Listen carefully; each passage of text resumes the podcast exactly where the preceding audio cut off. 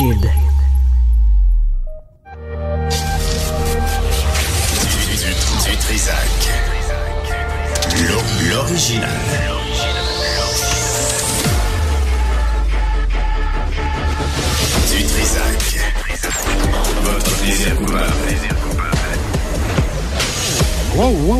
Wow, je suis pas prêt, là. Jean-François, je suis pas prêt. Euh, mets de la musique pendant cinq minutes, là, le temps que je me ramasse puis je me prépare. Non, hey, euh, tout va bien. Vendredi euh, 23 février 2024. Bonjour tout le monde. Euh, Madame Villeneuve, bonjour. Salut Benoît. Ah ouais, tout va bien, tout est Dernière correct? de la semaine. Ah oui, non, euh, ça, c'est ça que ça prend, là. Je vous le dis, là, pour tout le monde, là, les Ouais. hommes, les femmes, des vêtements, pas, pas moi, là, vêtements, vêtements printaniers Coloré. coloré pour se sortir de ce mois de février, s'il vous plaît. Euh, Ça fait changement, ça apporte un Non, petit pop. c'est- Oui, oui, ça, pop, exactement. Bon, ben, parfait. Euh, on aura euh, avec nous euh, Can Pereira sur la FTQ euh, qui s'est fait pogner. Attends, je vais m'attacher. Parce que, tu sais, des fois, tu sais, Mm. sais, t'as la TV, tu sais, faut... Un petit peu plus propre. ben, j'ai pas besoin de me peigner, j'ai plus de cheveux. Mais juste m'attacher comme du monde, c'est correct. Bon, parfait. Éric Gingras aussi de la CSN euh, sera avec nous. Et ça serait-tu euh, les conflits avec euh, les syndicats, l'enseignement, le personnel de soutien, CSQ, excusez-moi. Merci, euh, Sybelle. Euh, puis, euh, ça, ça, est-ce que ça se règle? C'est, tout ce qu'on veut, là. Est-ce que ça se règle? Est-ce que c'est réglé? Est-ce qu'on peut passer à autre chose? Est-ce qu'on peut voir des, des changements? Alors, on va lui parler euh, tantôt. Il y a une annonce. C'est à quelle heure son annonce, lui? Une heure? 11h15? Ah, c'est déjà fait? OK. Il est en train de le faire. Ah oui? OK, parfait. Euh, entre-temps, euh, je veux vous inviter à euh, mettre l'épaule à la roue, donner un coup de pouce à la Fondation du Chaînon. Avec nous, Catherine Renaud, qui est comédienne et marraine de la campagne de financement. Catherine, bonjour. Bonjour. Bonjour, merci d'être avec nous. C'est pas la première fois là, que vous êtes marraine de, de la campagne de financement de la Fondation Chaînon. Non, c'est la deuxième année que la Fondation m'invite à être marraine, puis j'accepte toujours euh, tout de suite parce que j'ai le chaînon tatoué sur le cœur. Pourquoi? Ah, pour plein de raisons, euh, parce que j'ai eu la chance de rencontrer l'équipe, de mettre les pieds là-bas, de voir la maison mère, puis à partir du moment où on rencontre les gens, où on met les pieds là, où on voit ce qu'ils font, Ouais. et par-dessus tout la chance de parler avec des résidentes, des gens qui, des femmes qui sont là. Les témoignages euh, que j'ai entendus m'ont ouvert le cœur pour toujours avec le chaînon parce que c'est concret aussi, c'est très concret ce qu'ils Mm. font là-bas, ce Mm, qu'on mm. donne comme temps, comme don, va directement aux femmes. Ben, J'imagine, vous êtes, vous autres, les comédiens, vous tu sais, votre race, là, les comédiens, comédiens, Ouais. vous êtes, vous êtes sollicités beaucoup, tu sais, puis à un moment donné, j'imagine qu'il faut faire des choix. Je veux m'impliquer là-dedans. Ça, c'est intéressant, mais je, je suis pas nécessairement à ma place. C'est, euh, c'est pas simple. Ça a l'air simple, là, de, de, d'incarner une fondation comme celle du Chaînon, mais c'est pas simple. là. Vous devez connaître le dossier, connaître les, les enjeux, savoir où cet argent-là va aller. Tout à fait, c'est vrai, mais le chaînon, euh, c'est une rencontre entre eux et moi. C'est, aussi moi qui l'ai choisi avec grand bonheur. Euh, comme je vous dis, euh, j'adore aller là. Euh, c'est vraiment un endroit chaleureux, sécuritaire, réconfortant. euh, et ce qu'on y fait est très grand. Euh, moi, ça me fait du bien de donner au chaînon. Alors, Mm. j- j'espère que les gens qui vont donner à notre campagne, ça va leur faire du bien aussi, sachant qu'on participe à quelque chose de très, très concret. Le but ultime du chaînon, du chaînon étant de- d'aider les femmes en, situa- en situation de vulnérabilité et ultimement de mettre fin à l'itinérance. Donc, c'est et on le voit là, quand on va sur place, quand on entend des témoignages, ça change vraiment euh, la vie des femmes et les chiffres sont sont, sont énormes, les besoins sont très très grands et malgré quelques subventions du gouvernement, on a vraiment besoin de l'appui de, de la population, des gens. euh, il y a déjà beaucoup d'entreprises, on a beaucoup de partenaires, mais on a encore besoin beaucoup beaucoup, Ouais. on le sait là, de, de soutien.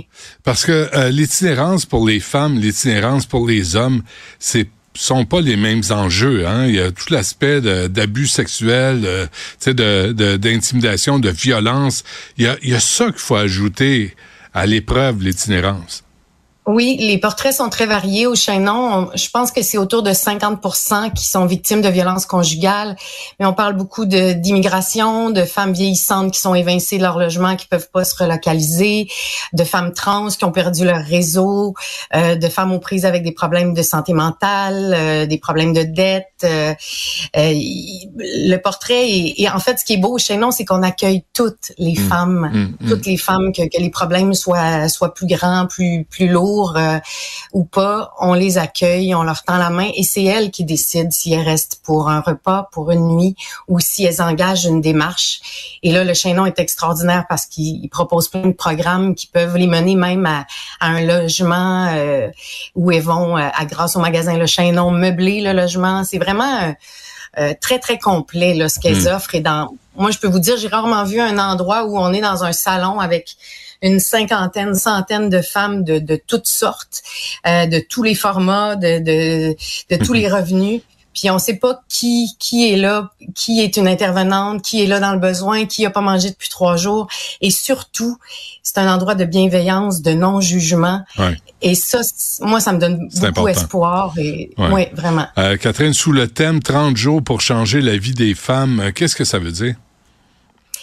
Ça veut dire que pendant 30 jours, euh, on est en campagne pour ramasser 45 000 dollars, euh, ce qui est très peu pour ce qu'on a besoin tout au long de l'année, mais quand même, qui va changer la vie des femmes?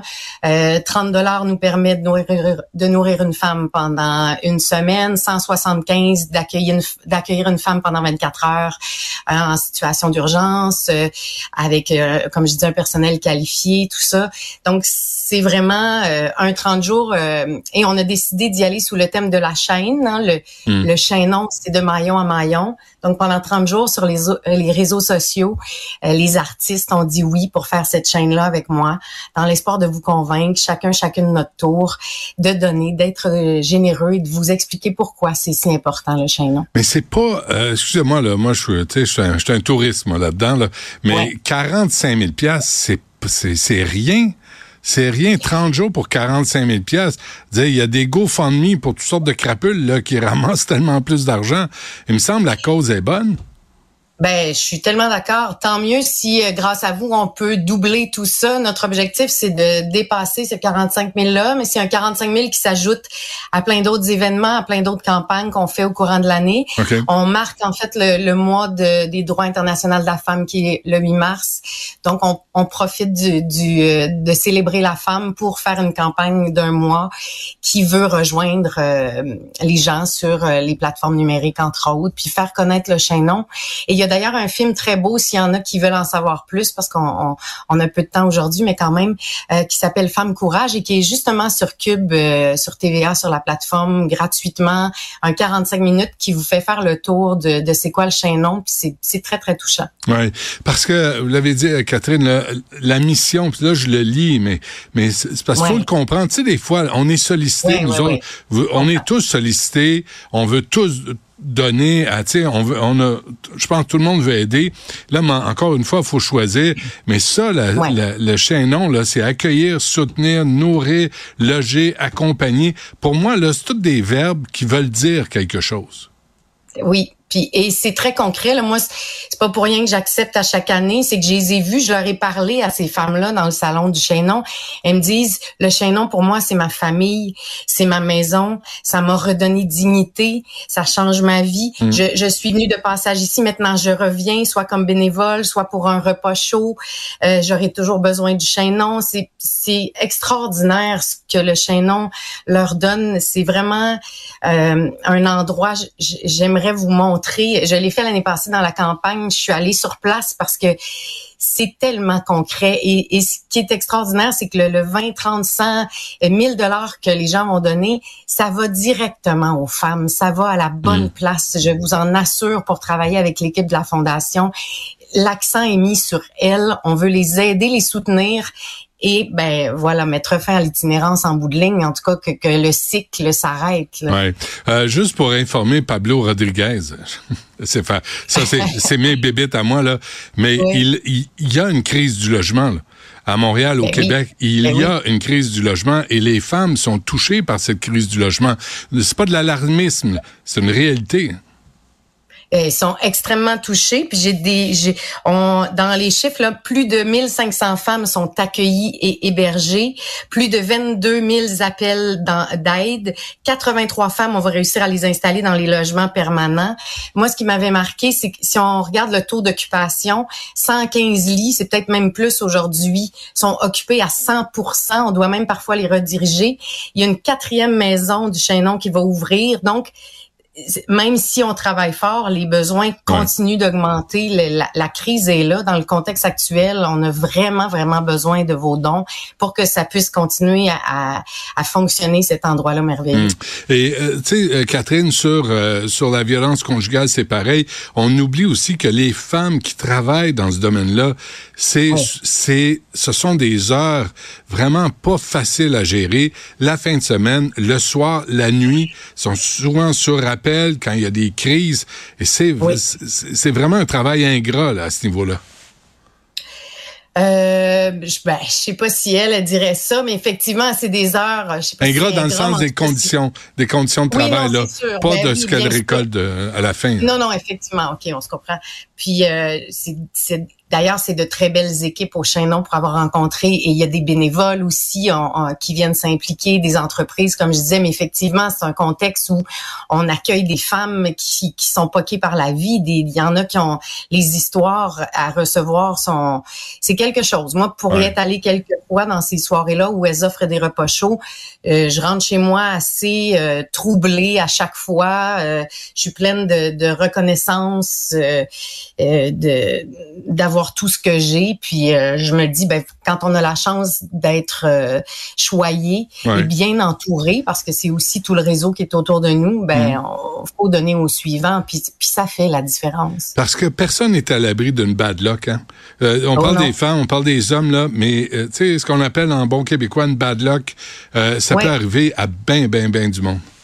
Ben oui, bien sûr. La, dernière fois que je suis allée, il y en a une qui me disait, tu dois te demander ce que je fais là. Moi aussi, je travaillais en télévision, peu importe. Puis j'avais un gros salaire. Puis tout à coup, pour une histoire d'amour qui a mal tourné, euh, elle a besoin du chaînon, le temps de se revirer de bord. Puis ça, il y a effectivement personne qui, personne, personne. Comme je vous dis, c'est quand on va à ces réunions-là, là-bas, à ces rencontres-là, on sait pas qui, c'est pas écrit dans notre front si on est dans le besoin, puis si on a mangé hier ou pas, mm. si on dort dans, sur un banc de parc. C'est, ça peut être votre cousine, votre votre ami, votre sœur, puis le chaînon est là avec vraiment des, intervenants, des intervenantes qualifiées, une équipe, je vous dis, extraordinaire qui me ferait hmm. plaisir de, vous présenter, qui travaille très, très fort.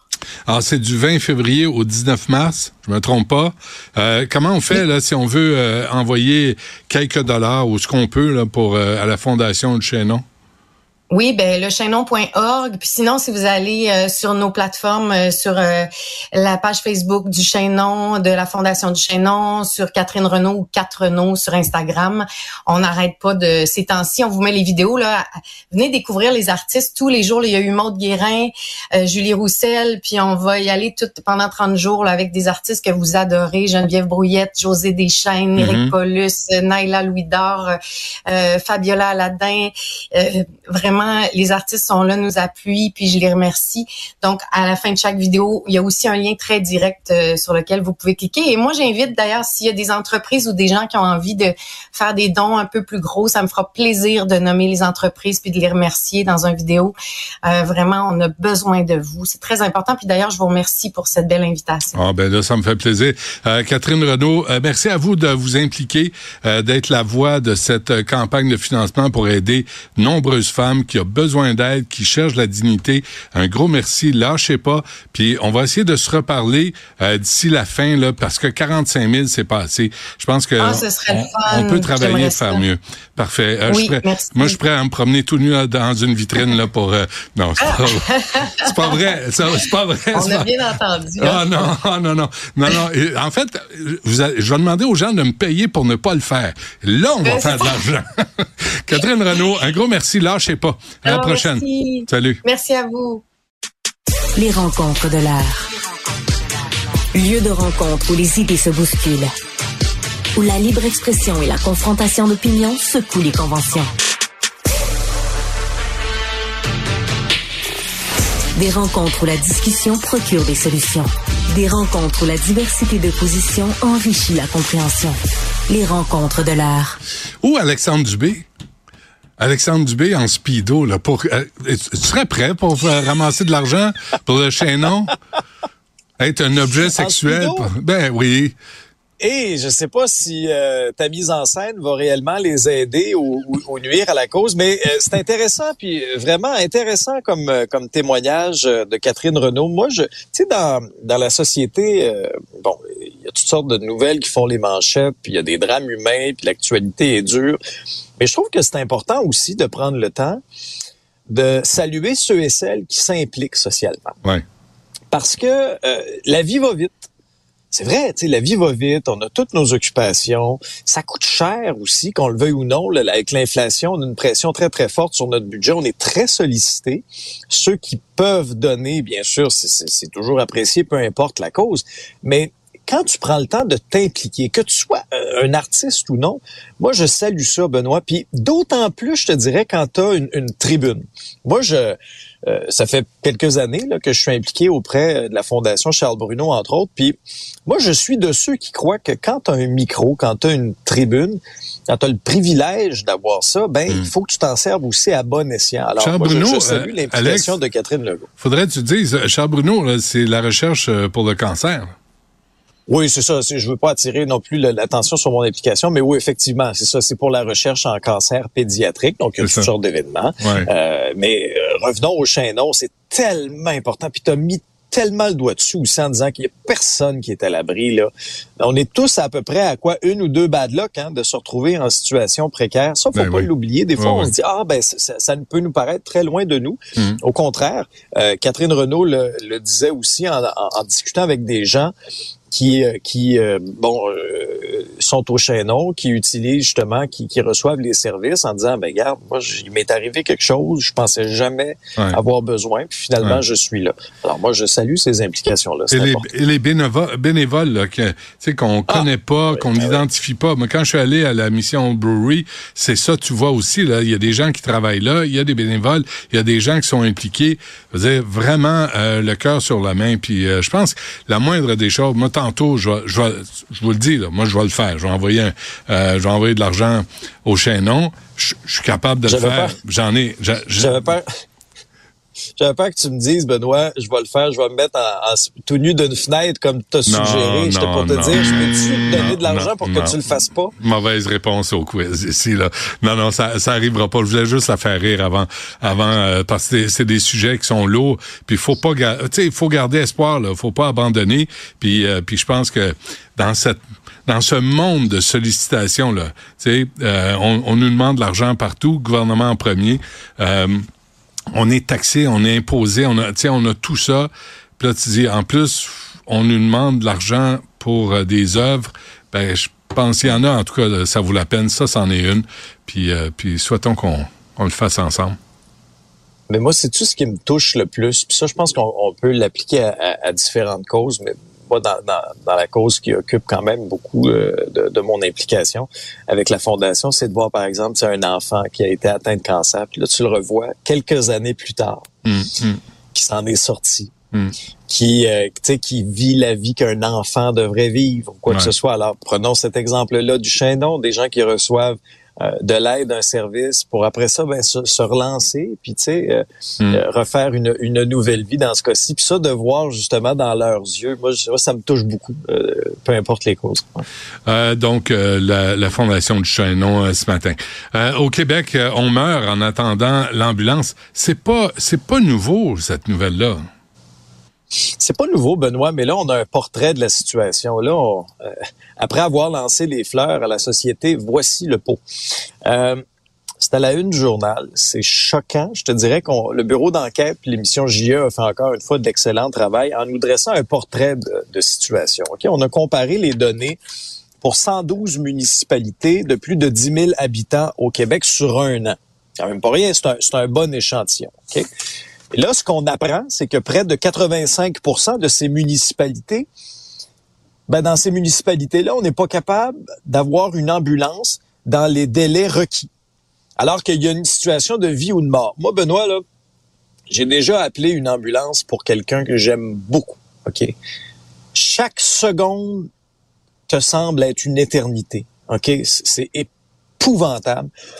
Et là, de lire que dans 85% de ces municipalités au Québec, on n'est même pas capable d'en avoir dans des délais requis. Les délais requis, il y a quatre strates, OK? Très bon, c'est en moins de 8 minutes. Il y a quatre municipalités qui ont réussi ça. Quatre. Bon, entre 8 et 10 minutes, il y en a 14. Délai risqué entre 10 et 15 minutes, 71. Puis médiocre, ça c'est plus de 15 minutes, 23. Le délai d'attente moyen est de 12 minutes 26 secondes, alors que pourtant les experts sont très très clairs. Là. Quand tu as un arrêt cardio-respiratoire, chaque minute qui passe où il n'y a pas d'intervention, ça réduit tes chances de survie de 7 à 10% C'est pas rien, là. Et moi, j'ai été, j'ai été tellement touché de lire l'histoire de cette dame-là. Ça se passe à Drummondville.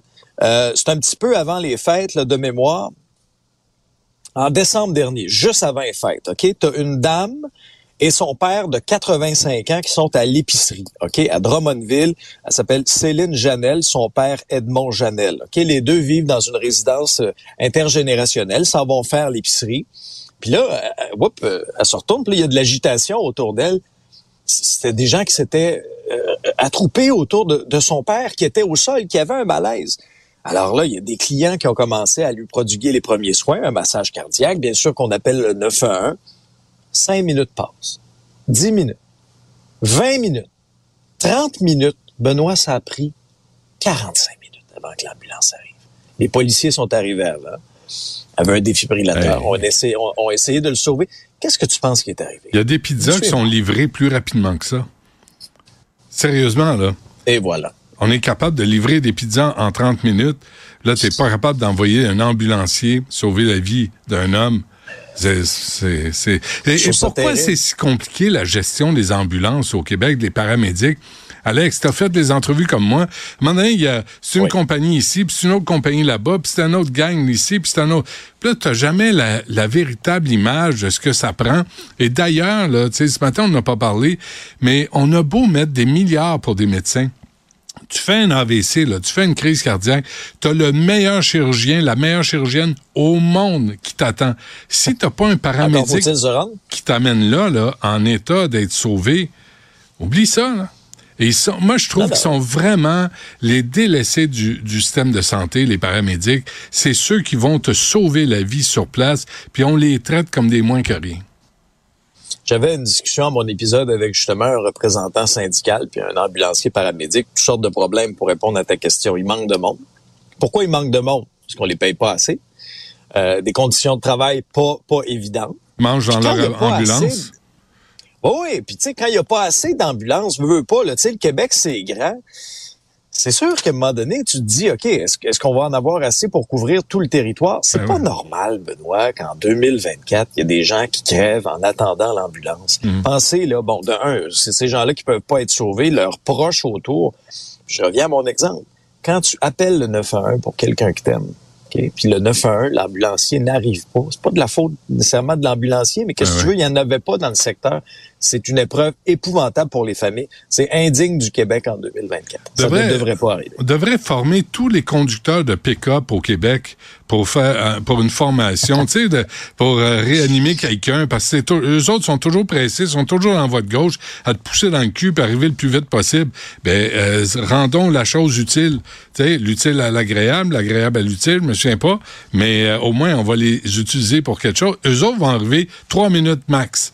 Ça roule, ils roulent en fou. Fait que trois minutes max sont là à ton chevet, en train de, en attendant le paramédic. Mais Benoît, est-ce que c'est rendu, est-ce que ça va être ça au Québec, là? D'être obligé de, tu sais, de, de mettre la personne dans la boîte du pick-up pour l'amener à l'hôpital finalement dans les délais? C'est Ben ça, non, hein? je veux dire, on mérite mieux. On mérite mieux. À la quantité d'impôts qu'on paye, on mérite mieux. là. Euh, ouais, euh, puis euh, le Front commun, on va parler à Éric Gingras tantôt. Presque 75% dit oui, euh, mais il y en a quand même 25 qui dit non. Oui, mais euh, as-tu remarqué, c'est un petit peu moins serré qu'à la FAE. Tranquille. on n'est pas, on n'est pas dans des chiffres de référendum là. Euh, on est au-delà de ça. Ouais. Euh, C'était intéressant quand même. Là, j'avais hâte moi aussi de, de voir un peu les résultats. Là, le Front commun d'abord pour resituer tout le monde. C'était ce regroupement de plusieurs euh, syndicats, 420 000 travailleurs de la santé, de l'éducation qui finalement ont approuvé cette entente de principe-là conclue avec le gouvernement. On est à 74,8% des augmentations de salaire de 17,4% sur 5 ans, une clause de protection contre l'inflation aussi. Puis là, on va être bon jusqu'à 2028. Maintenant, est-ce qu'on peut entendre un peu de positif, s'il vous plaît, hein, dans le discours syndical? Euh, moi, j'ai pas été, je reviens un peu brièvement là, sur, euh, sur la sortie des syndicats à la suite du point de presse de M. Legault. On sait que le budget va être déposé le 12 mars prochain. On va avoir bon un aperçu du, de l'ampleur du déficit.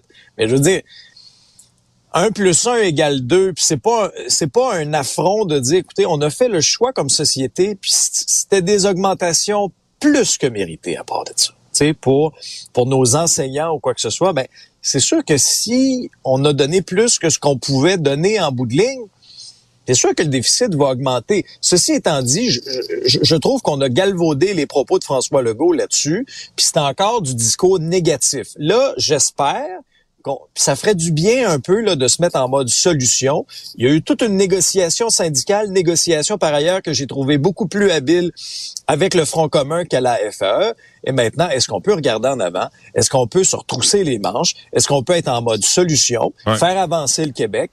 Et entendre un peu de positif et moins de négatif? Bon, euh, sois prudent euh, en direction de Québec parce que ce que tu fais la fin de semaine, c'est pour payer tes impôts essentiellement. Puis la, la job la semaine, c'est... non, non, je veux pas de commentaires, je veux pas, je veux pas te mettre dans le trouble. Merci Alexandre Dubé. À lundi. Je vais me limiter, je vais me limiter simplement à dire que moi, l'impôt veut pas que j'arrête de travailler. hey, join the club, ok, comme ils disent. Continuez. Ouais, merci Alex. À lundi. Salut.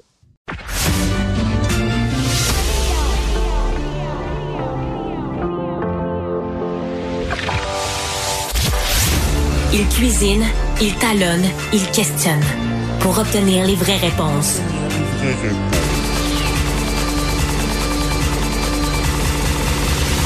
Du Trisac. Loïc Tassé est avec nous pour parler de politique internationale ou il peut bien parler de ce qu'il veut. Euh, Loïc, bonjour. Non, mais je, non, je vais essayer de parler de choses intéressantes si tu. euh, si- ton mieux. J'essaye de faire ça autant que possible. C'est ça. Euh, mais en parlant de choses. int- Oui? Vas-y. Donc, de choses intéressantes. Allons-y. Euh, ben, écoute, tiens, presque une bonne nouvelle. Il y a en ce moment le chef du Hamas avec euh, le chef des services de renseignement euh, israéliens qui sont à Paris et qui discutent d'un plan que les Israéliens ont proposé pour régler la guerre à Gaza. C'est pas grand chose. C'est une base de discussion, mais au moins ça ouvre des perspectives intéressantes. Alors là-dedans, que disent les Israéliens? D'abord, ils veulent se débarrasser de l'agence d'aide de l'ONU aux Palestiniens. Ils ont veut plus de ça. On veut plusieurs agences qui vont aider les Palestiniens. On a eu trop de problèmes avec cette agence-là. Et ça, c'est l'agence sous laquelle euh, ils ont trouvé un tunnel de- du Hamas qui se rendait là. Oui, entre autres. Puis il y avait 13 personnes qui auraient Impliquées. participé. Mais bon, il y, y a du monde là-dedans. hein. Il y a 12 000, 20 000 personnes, je sais plus. Il y a vraiment beaucoup de monde dans cette agence. Donc c'est pas du tout étonnant que certains membres de l'agence Ouais. fassent partie du Hamas et fassent même partie des équipes qui sont sorties à l'extérieur euh, de Gaza pour massacrer des Israéliens. Mais bon. Donc, OK, on va se débarrasser de ça. C'est discutable, ça marche. Ils veulent aussi démilitariser euh, la Palestine. Et je crois qu'ils ont tout à fait raison. Euh, ils veulent démilitariser au maximum. Et ils disent, on va laisser la police s'occuper, euh, la police palestinienne s'occuper des Palestiniens.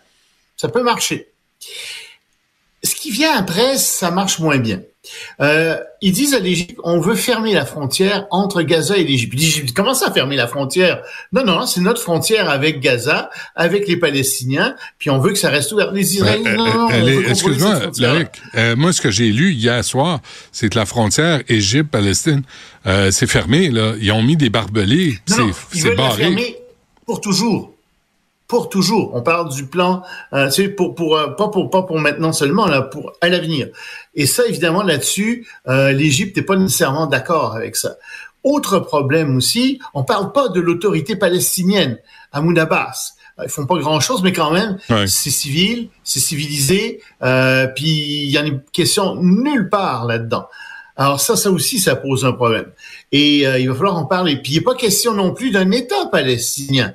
Et pourtant, aujourd'hui encore au G20, s'il y a eu un consensus, un seul consensus, c'est qu'il fallait qu'il y ait un État palestinien. Tous les États du G20 ont dit, oui, oui, faut un État palestinien si on veut sortir de ce conflit qui dure depuis avant ta naissance, avant ma naissance, qui dure depuis 1900, euh, avant, avant, même ça a commencé euh, dans les années 20.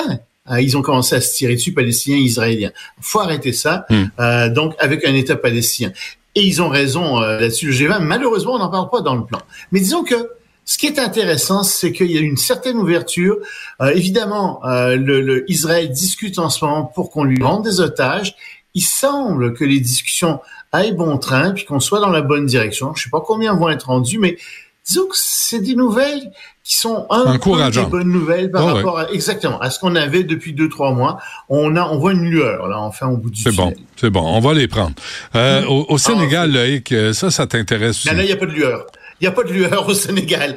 Le président Sall, hier, était très attendu parce que il devait faire une grande déclaration. Tu sais qu'il a suspendu les élections au Sénégal en disant ça marche pas, sous, toutes sortes de prétextes. Plusieurs ont dit, mais c'est parce que vous voulez rester, vous voulez que votre candidat soit élu, puis ça marche pas. Il devait y avoir des élections euh, il y a quelques jours, euh, je crois que c'était le, le, 20 février, quelque chose comme ça. Il n'y en a pas eu. Et la Cour constitutionnelle du Sénégal a décidé euh, que c'était illégal, que c'était inconstitutionnel, qu'il fallait qu'il y ait des, une élection dans les meilleurs délais. Les meilleurs délais, c'est pas nécessairement les plus brefs délais. On s'entend là-dessus. Et oui, faut faire attention, les mots ont un sens. Alors le président, ça veut dire, ah oui, je vais me plier à ce que dit la Cour constitutionnelle. Euh, alors je vous assure que moi, je serai plus là le 2, euh, le 2 avril parce que mon mandat prend fin. Mais pour les élections, il faudrait qu'on en discute. Il faudrait que j'en discute avec les partis d'opposition, etc. Il faut croire qu'on ait une discussion nationale là-dessus? Puis je pense pas qu'on puisse avoir une une, véritablement une élection avant le 2 avril. Alors les partis d'opposition sont pas contents du tout de ça. Et ils disent non, non, non, non. On veut une élection très rapidement. Mais la Cour a dit dans les meilleurs délais. Et donc, il faut qu'ils s'entendent ça. Alors, tout le monde se dit, mais qu'est-ce qu'il fait là? On pense qu'en fait, le président veut favoriser son candidat, son successeur, qui est pas très populaire, puis il essaie de trouver des moyens pour le faire. Alors, on suit ce qui se passe, mais on marche sur des œufs en ce moment au Sénégal. On va voir comment ça va se résoudre. Moi, je leur souhaite vraiment d'avoir une, une, élection très rapidement, euh, parce que c'est la seule chose qui peut remettre cette démocratie sur les rails. Bon, la Colombie qui s'apprête à extraire des richesses extraordinaires. Extraordinaire, extraordinaire. Ah oui? C'est un galion qui espagnol qui a été coulé par des bateaux anglais en 1708, euh, si je pense. 1708, oui. 1708, merci, c'est ce que j'avais écrit, j'ai pas mon texte devant moi. En 1708, oui, je sais. C'est pour ça que je te le donne, pour que tu puisses ben, me corriger. Ben, oui. Je sais que ça te fait plaisir. On travaille ensemble, c'est ça. exact. Donc, mais il y a des pierres précieuses là-dedans, euh, il y a de l'or, de l'argent, et, et, ça a coulé avec 600 personnes. Il y a 6 personnes qui ont été rescapées, et c'est légendaire, ce bateau. Il y a, il y a sous l'eau une richesse extraordinaire. Or, on a trouvé l'emplacement où est ce galion. Évidemment, c'est secret. Euh, c'est quelque part au nord-est de la Colombie et c'est très profondément euh, sous l'eau. On va envoyer un robot qui peut plonger à 600 mètres de profondeur et on va commencer à extraire ces, ces richesses-là. C'est bien pour la Colombie, c'est de l'argent, mais c'est aussi intéressant d'un point de vue anthropologique. Il va sûrement y avoir des statuettes, toutes sortes de choses comme ça qui vont sortir de là. Ça va être très intéressant. Le problème, c'est que l'Espagne dit oui, oui, mais c'est notre bateau, ben c'est notre galion. C'est pas à vous, à, la Colombie. La Colombie dit mais non. D'abord, on n'a rien signé dans ce sens-là comme traité international. Ils ont raison. Et puis, de toute façon, c'est dans nos eaux et puis c'est nous qui l'avons trouvé. Ben oui. Mais c'est pas suffisant. Il y a des autochtones qui disent ah ben non, mais attendez, ça appartenait à nos ancêtres. C'est vrai. C'est à nous cet argent-là. C'est vrai. Ouais, ouais. Puis il y a les avocats là-dedans qui disent ah. oui, oui, oui. Les avocats. les avocats, ils font de l'argent avec ça, tu sais, avec les autochtones. Euh, on, va, on, va vous, on, va vous, faire ça pro bono, puis si jamais on gagne, on va avoir 10 ou mm-hmm. plus que ça, 50% On va être riche avec ça. Mm. Ben oui, alors tu sais, oui, on va sortir l'argent. Au lieu de que ce soit une grande célébration, au lieu que ça aide tout le monde, ça va être une chicane internationale Ouais. à n'en plus finir. Ouais, ouais, c'est pas joli. Hein. Et euh, avant qu'on se Non. quitte, euh, un mot sur ce qui se passe. euh, euh, les, les hindous, euh, les hindous fondamentalistes et woke. Je savais pas que les hindous Oui, étaient ils sont woke. woke. Ah oui? Oui, il y a des hindous woke, je te l'apprends, euh, parce que ils sont, ils ont été heurtés dans leurs sentiments. Et ça, c'est parfaitement woke comme façon de Ah dire. oui. Alors, ils sont heurtés dans leurs sentiments parce que il y a un zoo au Bengale dont le lion, depuis des années, euh, s'appelle Sita. Or, Sita, c'est une lionne en fait. Euh, c'est l'épouse du dieu Ram. Et alors, ils sont très heurtés parce que c'est comme si nous, on avait appelé un lion au zoo Marie, tu sais, puis Marie, ben, euh, c'est la mère de Jésus. Alors non, ça va pas. C'est des fondamentalistes religieux, on s'entend. Alors, ils ont été en cours. Et la Cour a dit, mais oui, vous avez tout à fait raison. En fait, vous pouvez pas utiliser des noms de déités. faut pas faire ça pour euh, même le nom d'un prix Nobel, a dit le juge. Alors, donc Benoît, tu peux en Inde, si tu étais en Inde, tu pourrais pas appeler ton chien Einstein, impossible. Je pense pas que tu puisses appeler des auditeurs ou des interlocuteurs Einstein non plus. La Cour l'interdirait. Euh, Lucifer, Abraham, Moïse, euh, Marie, Allah, Jésus, Josué, sans... Dieu, tu peux pas. Moi, j'ai toujours rêvé d'avoir un chien puis de l'appeler Dieu. Tu sais, Dieu ici, Dieu couché. Ah, En anglais, en- en Mon anglais. Dieu. Mais en anglais, dog et God, c'est comme. euh, C'est l'inverse, hein. C'est l'inverse, ouais. Oh, oh, oh, oh, tu viens d'accrocher un grelot. Je sens qu'il y a des gens qui vont vouloir qu'on change le nom des chiens en anglais. Ouais, et en, en passant, les, les hindous, là, fondamentalistes woke, euh, pourraient, euh, de- devraient boycotter Dodge parce que leur dieu Ram, là, il, Dodge a fait un pick-up qui s'appelle Ram. Fait que ça, c'est une- ça, c'est Ça, insultant. C'est grave. Ben, il me semble. c'est très, très grave. C'est très insultant. Ah, ok, c'est correct. Moi, je vois ça comme une célébration. Je vois ça exactement à l'inverse. Ouais. Ça me semble être, au contraire, une façon de rendre honneur à leur dieu. Écoute, une lionne qui s'appelle euh, Ben oui. C'est beau, ça. Ben oui. Euh, mais non, euh, eux, ils sont pas contents. Alors, que tu Ils veulent le monopole sur certains prénoms. C'est c'est assez extraordinaire. Ah, ben c'est la liberté d'expression qui est qui est, euh, qui est entravée. À, à tra- En fait, il veut dire aux gens quoi faire. Tu sais, ce sont des gens qui se servent de la religion pour dire aux autres quoi faire. Ils aiment dire aux autres quoi faire, puis ils disent que en fait, ils ne font que défendre euh, les ordres de leur Dieu. Euh, C'est toujours ça avec les fondamentalistes religieux. Merci de me l'expliquer, que J'ai tendance à l'oublier. Oh, je savais que tu le savais. Salut. Merci. À lundi. Salut. Bye. À lundi. La rencontre Martino du Trizac. Ah, ça, ça regarde mal. Ça regarde mal. Il commente l'actualité dans le calme et la sérénité. Arrête de te plaindre, arrête de chialer. Une génération de flambouilles, mollassons. Des propos sérieux et réfléchis. Tu me niaises-tu? Ben oui. Brut de bouche. La sagesse en bouteille.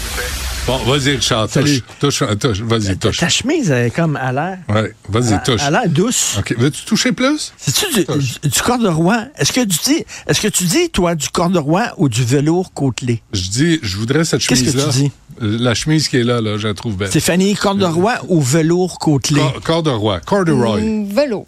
Velours côtelé, il me semble que c'est. ouais, mais plus- vélo côtelé, c'est comme, euh, euh, tu sais, un habit de magicien. Euh, c'est- moi, c'est corduroy, corduroy. Comme ça vient avec le jeans, le denim, là, tu sais, c'est comme dans Velours le côtelé, ça fait comme un revêtement d'aluminium. Ouais, peut-être. Mais euh, non, c'est trop, c'est trop doux au toucher. Puis, Bon, écoute, Ah. Benoît, Benoît est comme un peu guidé aujourd'hui, il est un peu content parce qu'il a appris une très bonne nouvelle. Ça fait longtemps qu'il rêve à ça. Il va avoir quatre films sur les Beatles. T'es content? Quatre films qui Ouais, nous raconter ça, la mais- vie des Beatles. Écoute, je Hein? parenthèse, euh, ces temps-ci, j'écoute le balado McCartney, Li- My Life in Lyrics. Il me semble que tu haïssais les Beatles. Tu trouvais qu'il y avait trop d'affaires, ces Beatles, puis trop de livres, puis trop de séries, puis trop La, de films, la trop de documentaires. ça. commercialisation des Beatles me tape sur les Bon, nerfs. ben voilà. Comme celle des Stones. Ben là, je pensais comme que celle tu des partais. Ah non, je pars pas, c'est vendredi. Il n'y a pas de raison de Si fâcher. mettre du- de, de, l'huile sur le feu. Oui, m'a le. Euh, prov- agent provocateur. Toi, quand sur ta tombe, là, moi, je vais m'occuper de ce qu'on va écrire sur ta tombe. Non, mais c'est parce qu'il y a comme, être il y a comme d'autres groupes que les Ben oui. Chris de Et Beatles. qu'est-ce qu'on sait pas encore, là? Stuart, Il y en a d'autres. Stu Sutcliffe, là, puis Pete Best, là, puis tu sais, les ceux qui étaient là avant, Ben oui. Ringo Starr qui a jamais su jouer du drum. Euh, tu sais, on le sait. Là, ça va être la femme de ménage de Ringo. Mais ce qui est intéressant Qui dans le balado dont je te parle, c'est que McCartney raconte l'origine des chansons.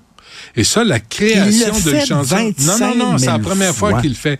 La première- avec, avec un poète anglais qui lui pose les bonnes questions et qui le relance à la- de la bonne façon. C'est vraiment intéressant quand on s'intéresse à la création. Tu sais, et moi, j'ai vu un documentaire sur les Stones dire.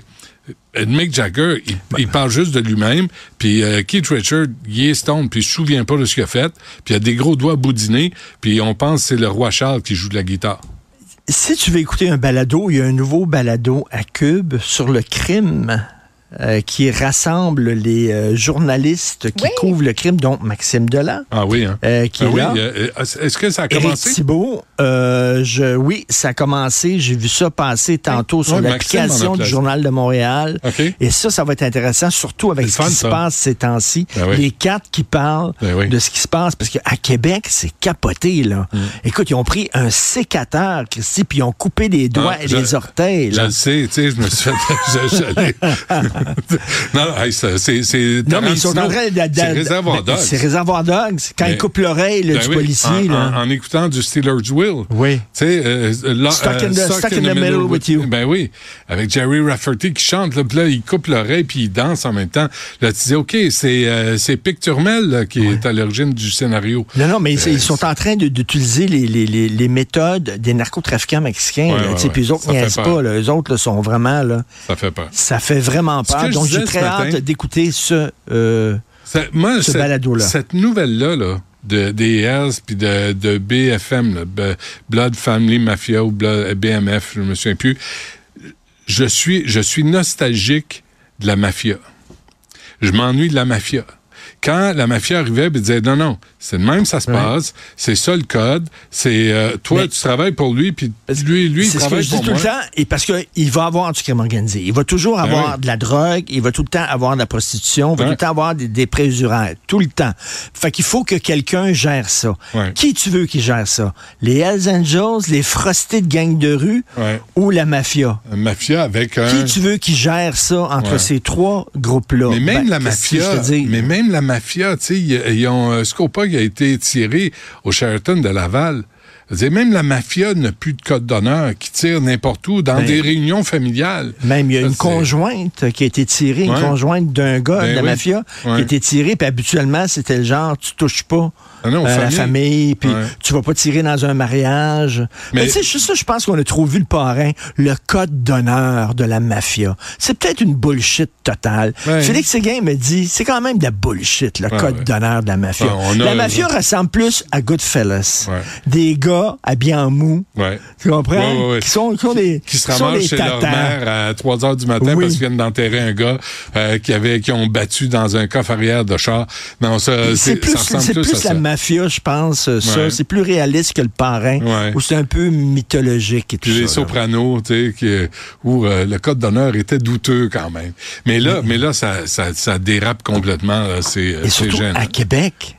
À Québec. Petite ville tranquille. Ouais. À Québec. Ouais. Mais l'opération Scorpion, c'était pas à Québec? Oui. C'était pas euh, des gangs aussi qui euh, prostituaient des, des petites filles, des Ouais, ouais, c'est adolescents. vrai, c'est à Québec. Puis il y avait pas du. euh, lui, tu sais. Non, c'est correct. Ouais, il n'y a avait pas eu de procès, là, parce que. il y avait les la humoristes témoin- qui avaient été nommés. Ouais, la témoin a été. Il y a des euh, humoristes qui avaient été nommés dans cette affaire-là. parce que la, la, la fille. Bon, on n'a pas le droit de le dire. Non, ben non, je Il y le a dis un interdit de publication. J'ai rien dit. Dis mais la fille qui allait témoigner, elle, elle a Sa cassé langue. pendant un Il va procès finir par le dire. euh, précédent avec le bijoutier, tu sais, qui les violait. Euh, mais, mais ça s'est arrêté là. Bref. OK, on va-tu la langue, la protection de l'identité du Québec? Il y a une façon, c'est de sortir du Canada. C'est tout. Là, je trouve qu'on on bagasse, on niaise, on tourne autour. Il y en a une façon, c'est d'avoir les deux mains sur le volant, d'être maître chez nous, d'être, d'avoir tous les pouvoirs. Puis après ça, si on se trompe, on n'aura rien que nous autres à blâmer. Là, c'est ça qui me fait chier. Quand on fait des erreurs au Québec, on dit tout le temps c'est la faute au fédéral, puis tout ça. Là, on va être tout seul, chez nous, maître chez nous. Puis si on fait des gaffes, nous autres, on pourra pas se retourner en disant c'est la faute au fédéral. Il va falloir assumer, puis on va être obligé d'être bon. Que- alors, que- alors ce que, que quand, tu tu dis, vas là- chez- et quand tu vis chez tes parents, tu peux tout le temps dire c'est de la faute à papa, c'est de la faute à maman. Écoute, écoute ça. Hier, là, ma fille, ça? ma fille de 14 ans a un travail à faire. Euh, ils ont donné le choix d'un paquet de noms, Louis Pasteur, puis tu sais, des, Oui. des grands noms, Marie Curie. dont René Lévesque. Et René Lévesque, ma fille, 14 ans, qui n'est pas une nounoune, là, elle dit, ouais, c'était un président. Je, je dis, oh non. Là, on a eu une conversation à la table sur l'impact qu'a eu René Lévesque, Jacques Parizeau, Bernard Landry, Pauline Marois, Gérald Godin, Camille Lorrain. Tous ces gens-là, là, ces gens-là qui sont importants, qu'on y- qu'on ne connaît plus aujourd'hui. Parce qu'on en- on préfère enseigner ce qui a été extraordinaire en Sibérie, Chris, au 15e C'est siècle. Mais au lieu de dire, voici, voici pourquoi le Québec existe aujourd'hui, pourquoi les Québécois ne sont plus des subalternes et des valets, ce que Pablo Rodriguez voudrait voir encore aujourd'hui, et Justin Trudeau et Marc Miller. On est Pourquoi? alarmiste, on s'est hein. Ça, c'est tellement baveux de dire ça, parce que ce qu'il veut dire, là, Rodriguez, là, ça veut dire les enseignantes sont alarmistes, les infirmières sont alarmistes, les travailleurs communautaires sont alarmistes, tous ceux qui sont impliqués Mais à partir de.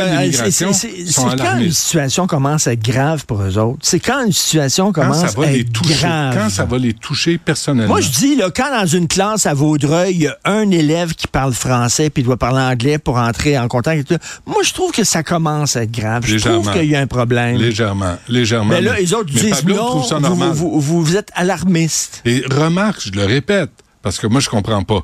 Le ministre des Transports parle de l'immigration. Le ministre de l'Environnement parle des transports.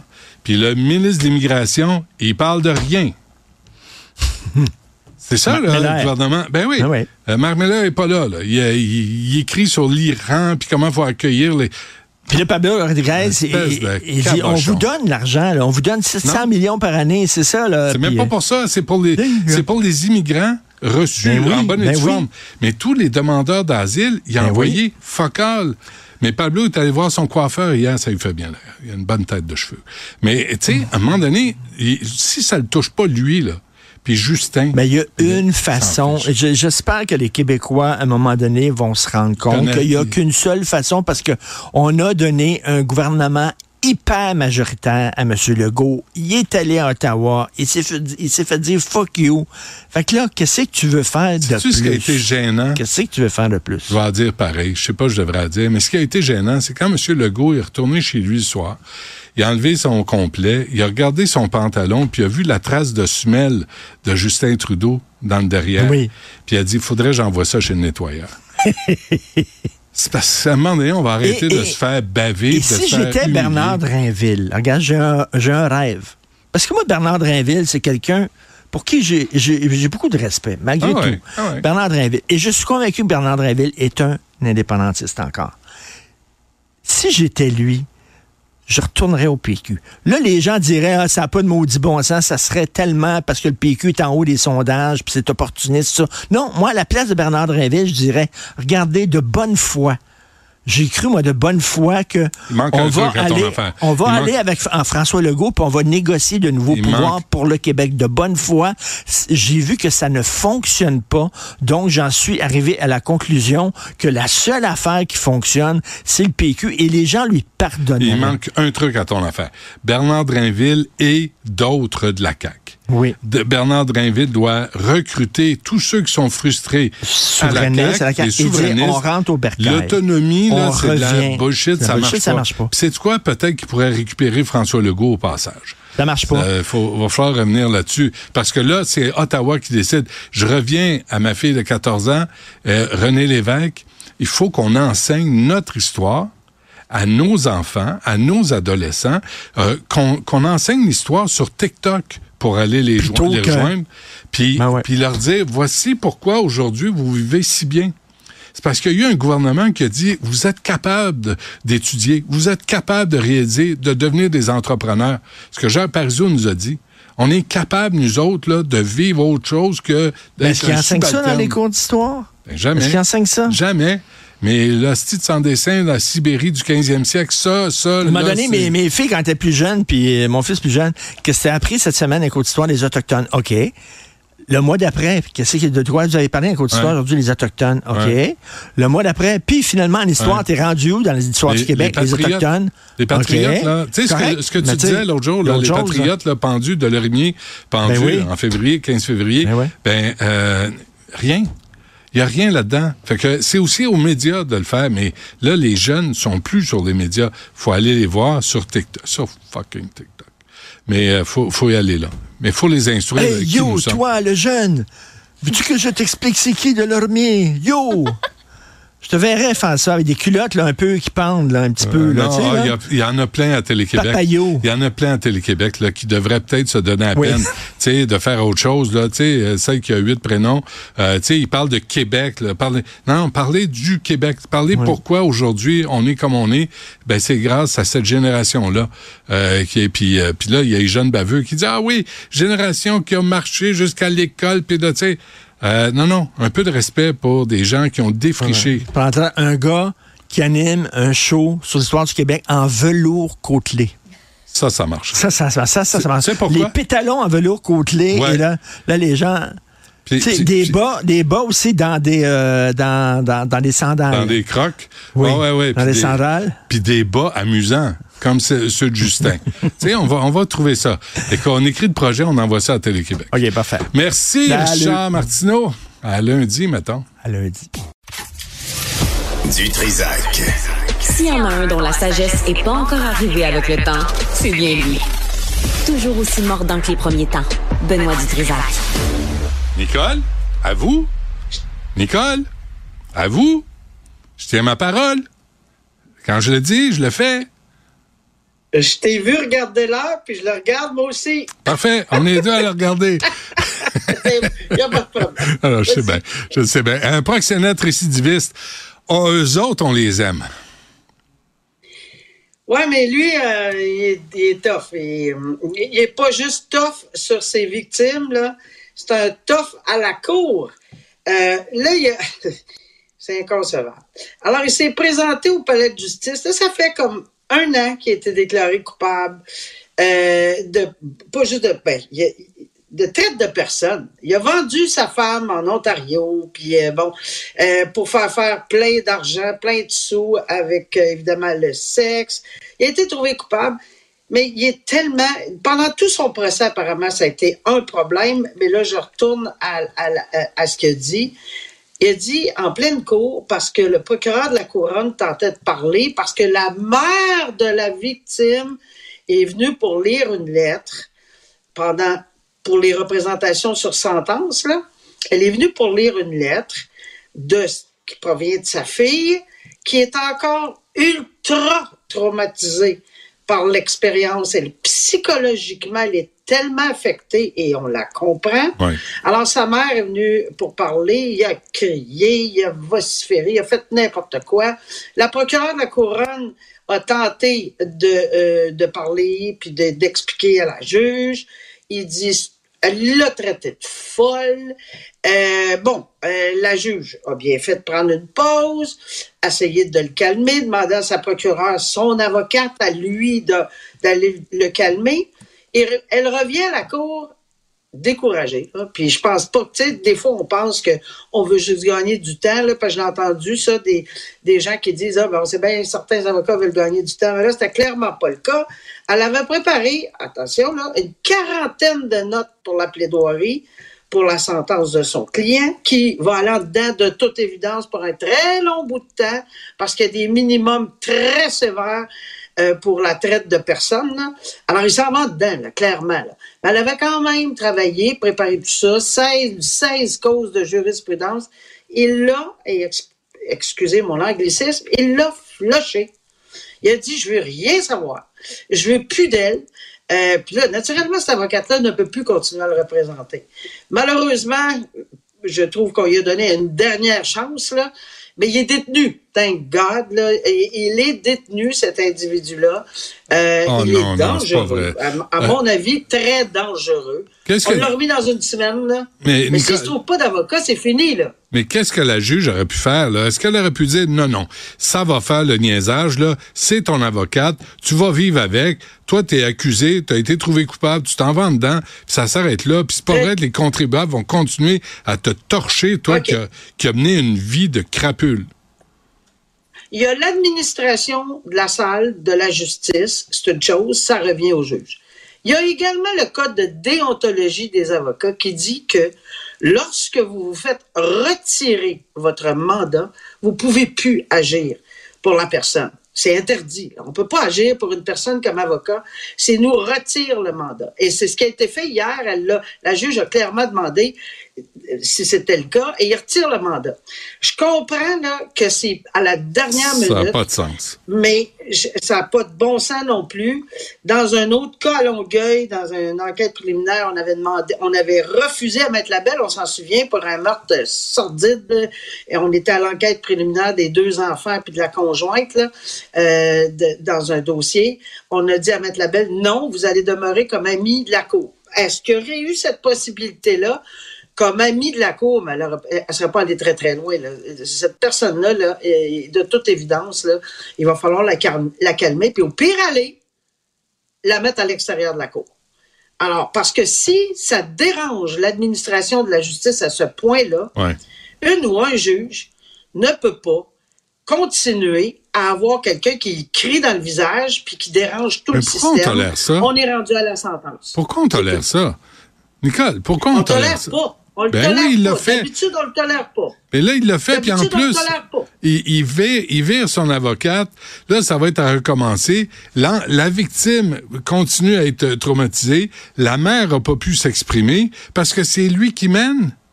Comment ça, il y a personne qui va dire, toi, tu fermes ta gueule, tu t'assois tranquille, puis on veut pas t'entendre parce que tu t'en vas en cellule, puis on va décider de ton sort en ton absence. À un moment donné, ça va-tu faire? Ben, je suis donc. Écoute, là, est-ce que je peux être contre ça? Non. Alors, est-ce que certains autres juges et ou euh, auraient procédé autrement? Moi, je ne sais pas, il a dû se faire prendre par surprise, malgré que ça fait un an et quelque chose là, y a des tentatives pour. Alors, est-ce que quelqu'un d'autre aurait pu agir plus direct? Oui, c'est possible. Est-ce que si moi, je je veux pas me mettre dans... Parce que je connais pas le contexte, ouais. mais je suis certaine qu'il y a plusieurs personnes qui diraient « Non, moi, j'aurais pas agi de même. » Ça se peut. Mais Ça par principe. Alors, par, raison. par principe de passer la victime avant l'agresseur, avant le criminel. Mais le monde est à l'envers. Là. Là, le criminel qui est reconnu coupable d'avoir fait ce d'avoir prostitué sa femme, lui, il a le mot final Ouais. sur comment ça va se passer. Hey, on est une gang de flambous, quelque chose Je pense qu'il a déstabilisé tout ça là, dans la salle de cours. Mais là, une chose certaine, c'est que moi, le 5 mars, là, je, je me mets une note. Là, je veux savoir ce qui se passe là, parce qu'il faut que ça se fasse. Rien d'autre. Parce que peut-être quelqu'un va dire ben, je ne connais pas le dossier, alors j'ai pas Ben eu oui. seulement qu'une semaine ou deux. Ah oui. Et je pense pas qu'on va assister à ça. Là. Je pense que enough is enough. Ben, Il faut qu'on procède avec la sentence. Ben oui. Euh, les, vi- les victimes de Robert Picton, ça c'est un autre euh, qui a, il a tué combien? Combien de femmes, lui? Lui a admis en interrogatoire, puis je l'ai écouté, je suis allé le réécouter OK, aujourd'hui. là. OK, T'as de la misère à écouter ça, là. j'imagine. Lui, là, il, a- il admet en avoir tué 49. 49. Incroyable. Puis là, il faut juste, faut juste, là, se remettre en contexte. On a deux, trois secondes se remettre en contexte. Ça, c'est évidemment dans l'Ouest. Il y avait une, euh, un une ferme pour euh, les, euh, voyons, les porcs. Euh, les, les cochons, là, c'est le cas de le dire, là. Euh, mais des animaux, on parle, là, naturellement. Alors, et Pas sûr, apparemment ouais. que ça, ça serait tout, tous passés sur cette, sur cette ferme-là. Ouais. Et lui, là, candidement, il admet de l'avoir euh, exécuté ou enfin. Et, et je pense qu'on veut pas de détails, là, Non, comment il les a tués, là, on s'entend. Ouais, par respect une pour les victimes. là. Ouais. Bon. Bon. Alors, ceci dit, 49, puis dans, dans l'enquête ou dans l'interrogatoire que j'ai regardé, il a dit qu'il aurait aimé ça finir pour faire un chiffron à 50. Incroyable. Non, non, il l'a dit, là, je l'ai Ouais. entendu. Ouais. Puis ceci dit, le Benoît, là, il est éligible quand est éligible. Il l'aura pas, là. On s'entend tous pour dire qu'il n'y aura pas de libération conditionnelle ou une pause d'une journée, là. Il l'aura pas. Mais moi, la raison pour laquelle je voulais en parler aujourd'hui, c'est parce que, d'abord, premièrement, ça bouleverse les victimes énormément. Que ça soit en Saskatchewan, en Alberta, au Québec, un gars qui a va tuer massacré 49 personnes qui auraient aimé en faire 50. Il a été trouvé coupable parce qu'on n'a pas, euh, pas trouvé les restes pour des raisons peut-être évidentes. On n'a pas trouvé les restes de ces autres personnes. Je pense qu'il y a 6-7 personnes ou qu'il y a 6-7 condamnations à vie. Mais tout ça pour dire que le système pourquoi on ne trouve pas quelques moyens pour changer cette loi sur les libérations, je le dis à chaque semaine, sur les libérations conditionnelles, pour éviter que ces gens-là soient même capables d'aller jusque-là. Il n'y a pas une parenthèse qu'on peut faire, sauf pour Bernardo, sans les nommer, là. Ouais. On comprend ce que je veux dire. Sauf pour les gens de, de je sais pas comment on pourrait le formuler. Moi, c'est pas moi qui est législateur, là. On pourrait-tu avoir une équipe qui formule quelque chose pour dire que, sauf pour certaines personnes, Ouais. on sait qu'ils ne seront jamais libérés, mais juste le fait qu'il y aurait droit, moi, ça m'horripile de penser qu'il aurait même le droit. Il n'a pas fait la demande. Merci, M. Picton, de ne pas avoir fait la demande. Je suis sûr qu'il ne l'aurait pas eu, là. Mais c'est horrible. C'est un, c'est un, c'est le plus grand tueur, puis c'est pour ça que je voulais en parler, en série au Canada.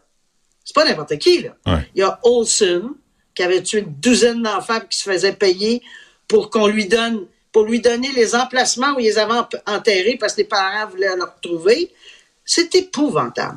Des gars comme ça, comme Picton, comme, comme Bernardo et d'autres, là, on va, j'ai pas fouillé parce que ça, me- ça, ça me détruit de voir que ces gens-là ont le droit de s'adresser aux libérations conditionnelles après être des tueurs en série.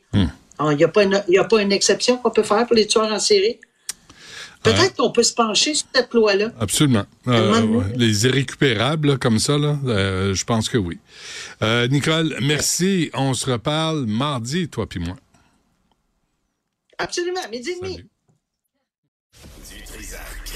Même si tous les chapeaux lui font, il ne parle jamais à travers son chapeau. Vous écoutez Du Trisac.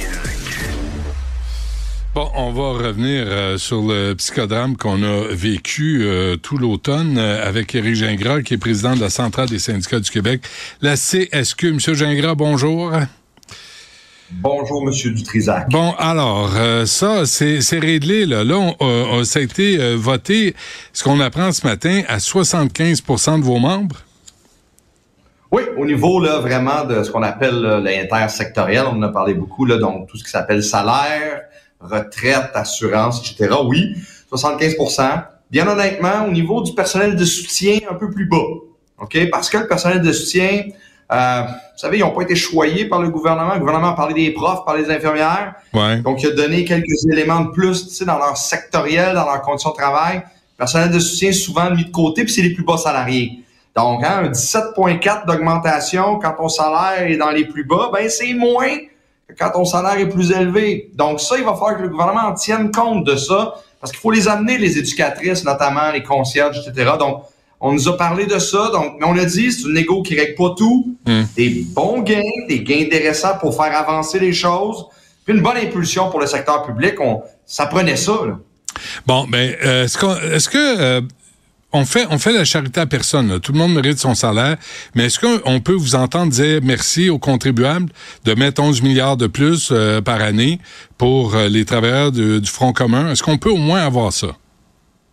Bien sûr, M. Dutrisac. Puis, on peut dire merci à la population de nous avoir appuyés. C'est pour cette raison-là que je vous dis que, puis je le disais dans la conférence de presse, pour nous, on laisserait la population tomber si là, ben on rentrait, puis c'était fini pendant quatre ans, puis on disait, hey, on a eu un- une augmentation de salaire, t'es beau. Non, nous, ce qu'on dit, c'est, vous savez, pour l'école notamment, hein, vous savez, à la centrale des syndicats du Québec, on présente beaucoup de personnel dans les nos écoles. Ouais. Les écoles vont toujours pas bien. Là, on a donné une impulsion, on a augmenté des salaires pour attirer du monde. Là, on veut que les jeunes qui choisissent une carrière et, et- et ceux qui peut-être veulent en faire une nouvelle, ben, qui disent, oh, les salaires semblent intéressants. Mais en même temps, on veut continuer à travailler. On veut dire au gouvernement, on va prendre la balle au bon, puis on va continuer avec cet appui-là. La population veut le meilleur service. Donc, qu'est-ce qu'on peut faire pour améliorer hein, le fameux école à trois vitesses? Améliorer, continuer à Non, mais faire attendez, ça, là. attendez, euh, Éric Gingras, attendez. Parlez de votre bar, là.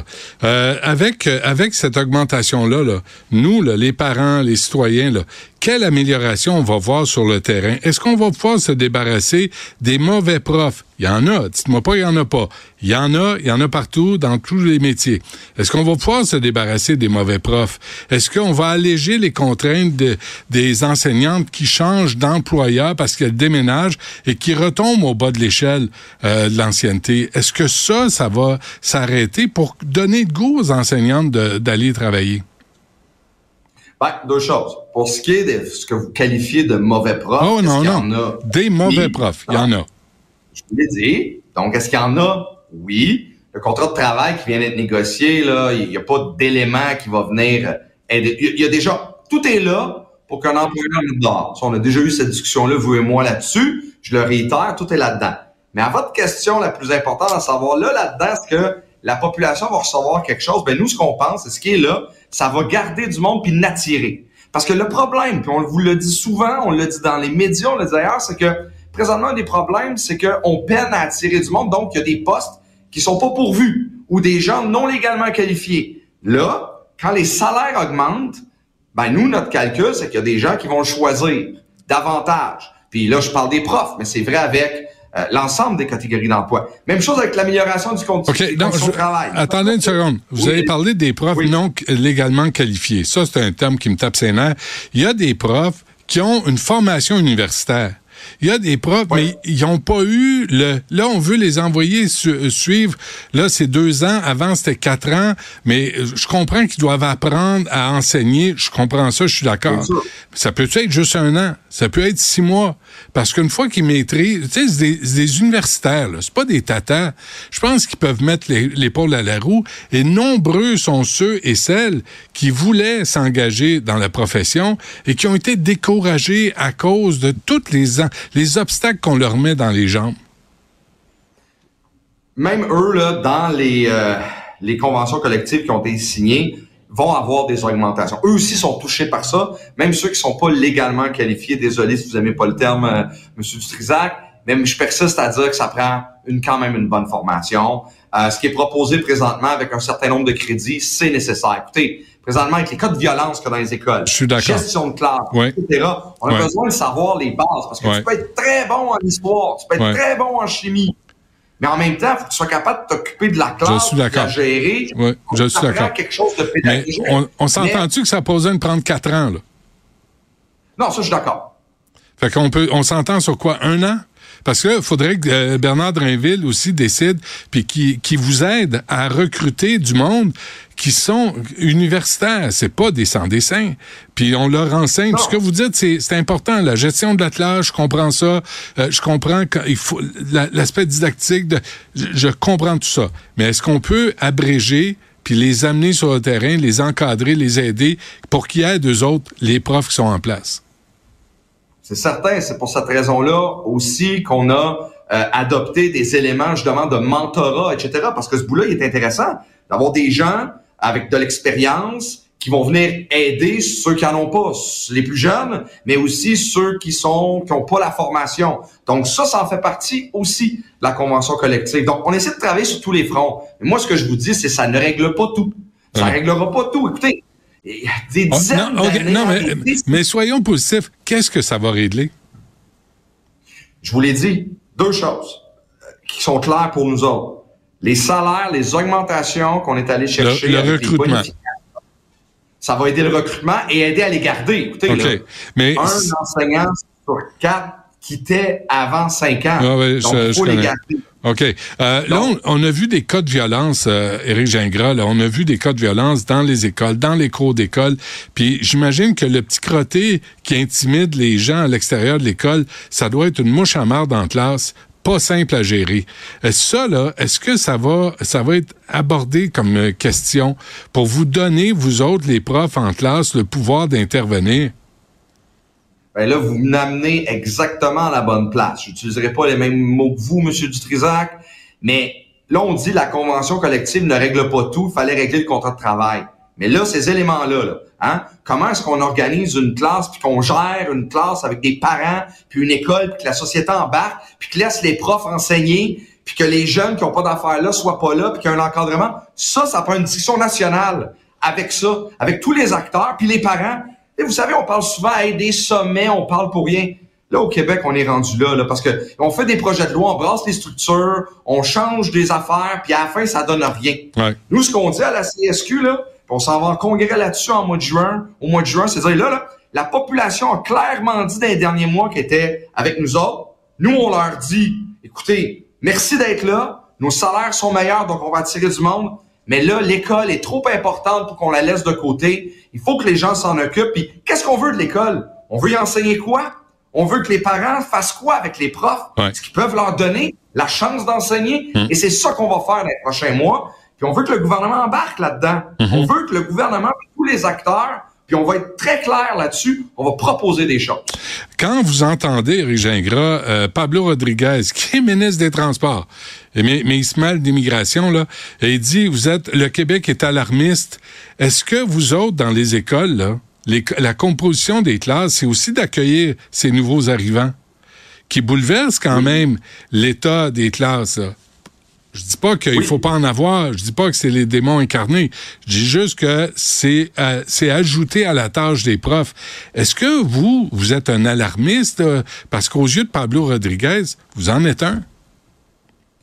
Ouais, ben vous savez que les syndicats, pour bien des gens, on est des alarmistes, mais on lève quand même la main puis on dit, écoutez, les classes de francisation notamment là, on peine à avoir du personnel pour y enseigner. Ça, vous donner un exemple, hein. Tantôt, on a dit que des gens qui ont un, diplôme universitaire peuvent peut-être enseigner l'histoire, etc. Pour enseigner le français dans une seconde, là, ça prend des gens spécialisés pour faire ça. Puis on peine à les trouver parce qu'on ouvre, on ouvre, on ouvre des classes. Avant, c'était un enjeu montréalais. Là, c'est un enjeu québécois. Il y a des classes de francisation qui doivent être ouvertes où ils n'ont pas la spécificité, la capacité de le faire dans des centres de services partout à travers le Québec. Mm-hmm. On l'a abordé lors de la convention collective, mais c'est pas là que ça va se régler parce qu'il y a des budgets, etc. Il manque d'argent. Ça, ça a été nommé au niveau du fédéral.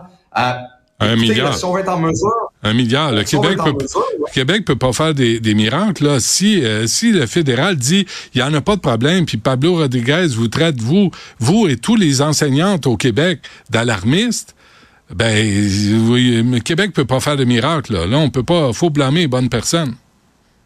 Exactement. Puis là, ce qu'on fait quand on n'est pas capable de faire ça, c'est que là, on intègre justement le jeune qui est pas en mesure de parler français dans une classe où là, il va être en immersion. Et là, on alourdit. On alourdit. Puis comme je disais avant, là, c'était dans quelques quartiers. Maintenant, c'est à grandeur du Québec. Donc, il faut être en mesure de le faire. Ça prend des sommes, mais ça prend aussi du personnel, puis il faut les attirer. Puis ça, ça fait toute partie de ça, mais aussi de l'idée de continuer là à maintenir qu'il faut continuer à travailler sur les euh, services publics et notamment le réseau de l'éducation. Donc, la composition des classes, c'est pas réglé?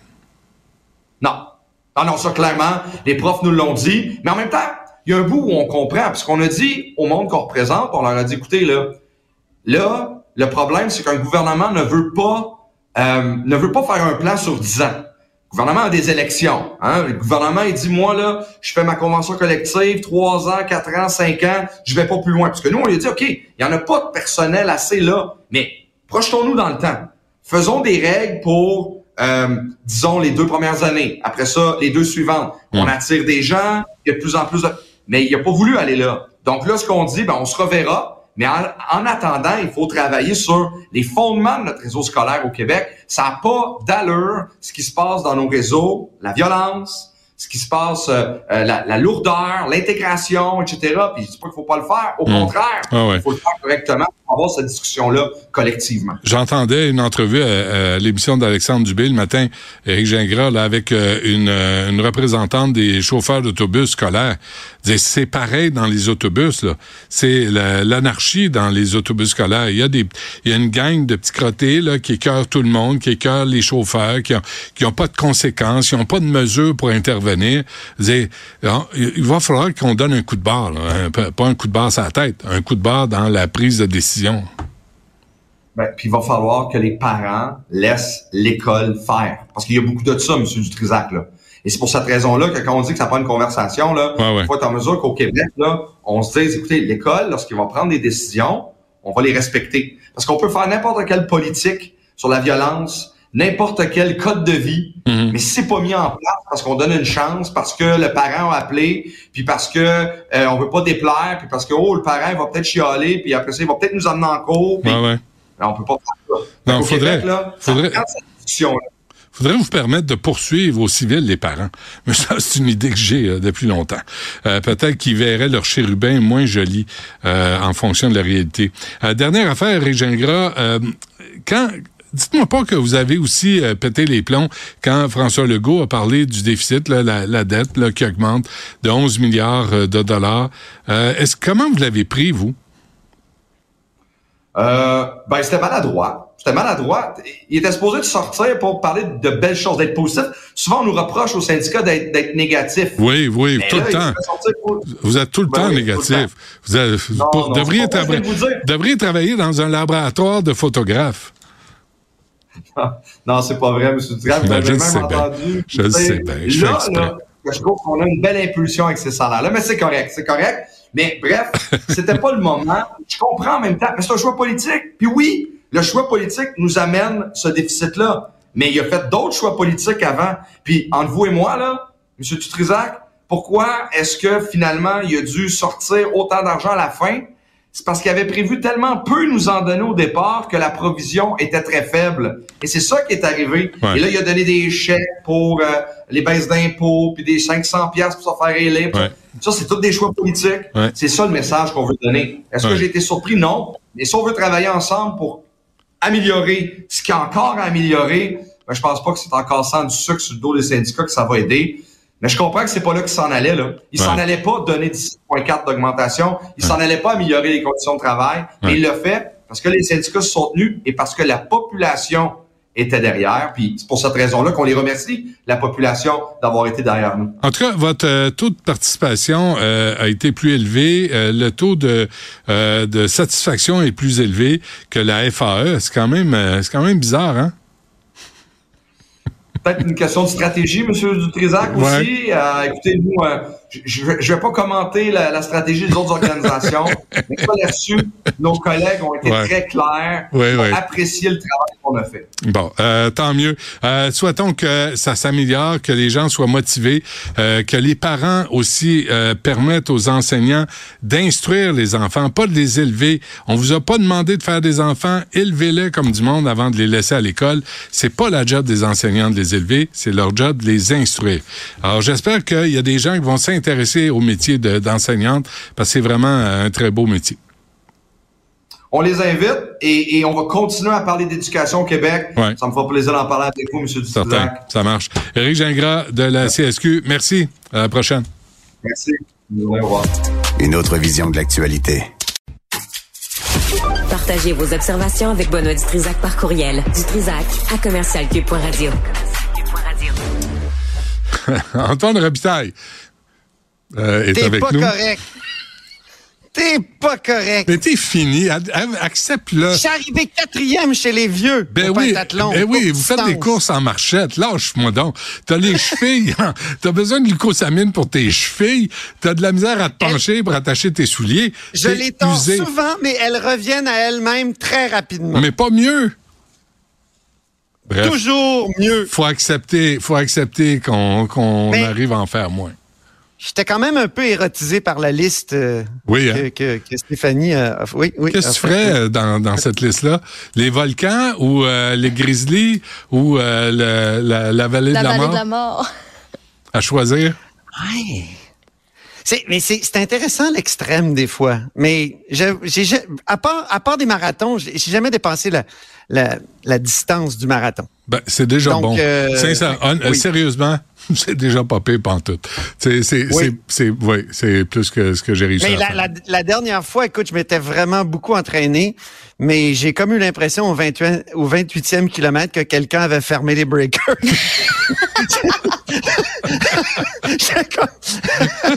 Écoute, Ah oui, hein? j'étais content de mon temps là, au 1er octobre, mais euh, pour, pour un vieux, mais euh, Ouais. j'avoue que oui, je commence à sentir. euh, T'avais raison dans le fond, Benoît. Ben oui, je le sais bien. Tes fuses sont, sont usés. C'est Euh, terminé. Un, un mot sur euh, les syndicats. Hey, ben j'ai écouté ton entrevue. J'étais là. Euh, j'ai trouvé ça euh, bien intéressant. Et ce qui manque, c'est que j'ai l'impression que les syndicats sont un peu triomphants, moi.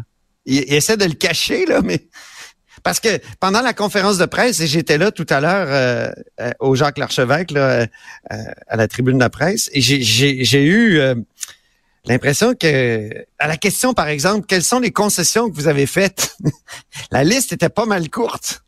Mais en même temps, Éric Gingras, que tu viens d'interviewer, il nous a révélé que, selon Gérald Larose, c'est la meilleure convention collective signée par des syndicats depuis 1979. Wow. Ah oui. Alors moi, ça a été ma question. Euh, triomphant. Puis là, j'ai dit, êtes-vous triomphant? Puis les quatre ont fait non, non, Ben non. non. non, mais il va Mais falloir qu'il Éric livre. Gingras a eu une bonne réponse. Il dit, on peut pas être triomphant avec l'état des, des, des services publics actuels. Ça, c'est intéressant. Ouais. Puis, tu sais, leur idée d'aller faire un grand sommet, tu sais que les grands sommets m'érotisent. Non seulement ils m'érotisent, mais je pense qu'ils ont raison.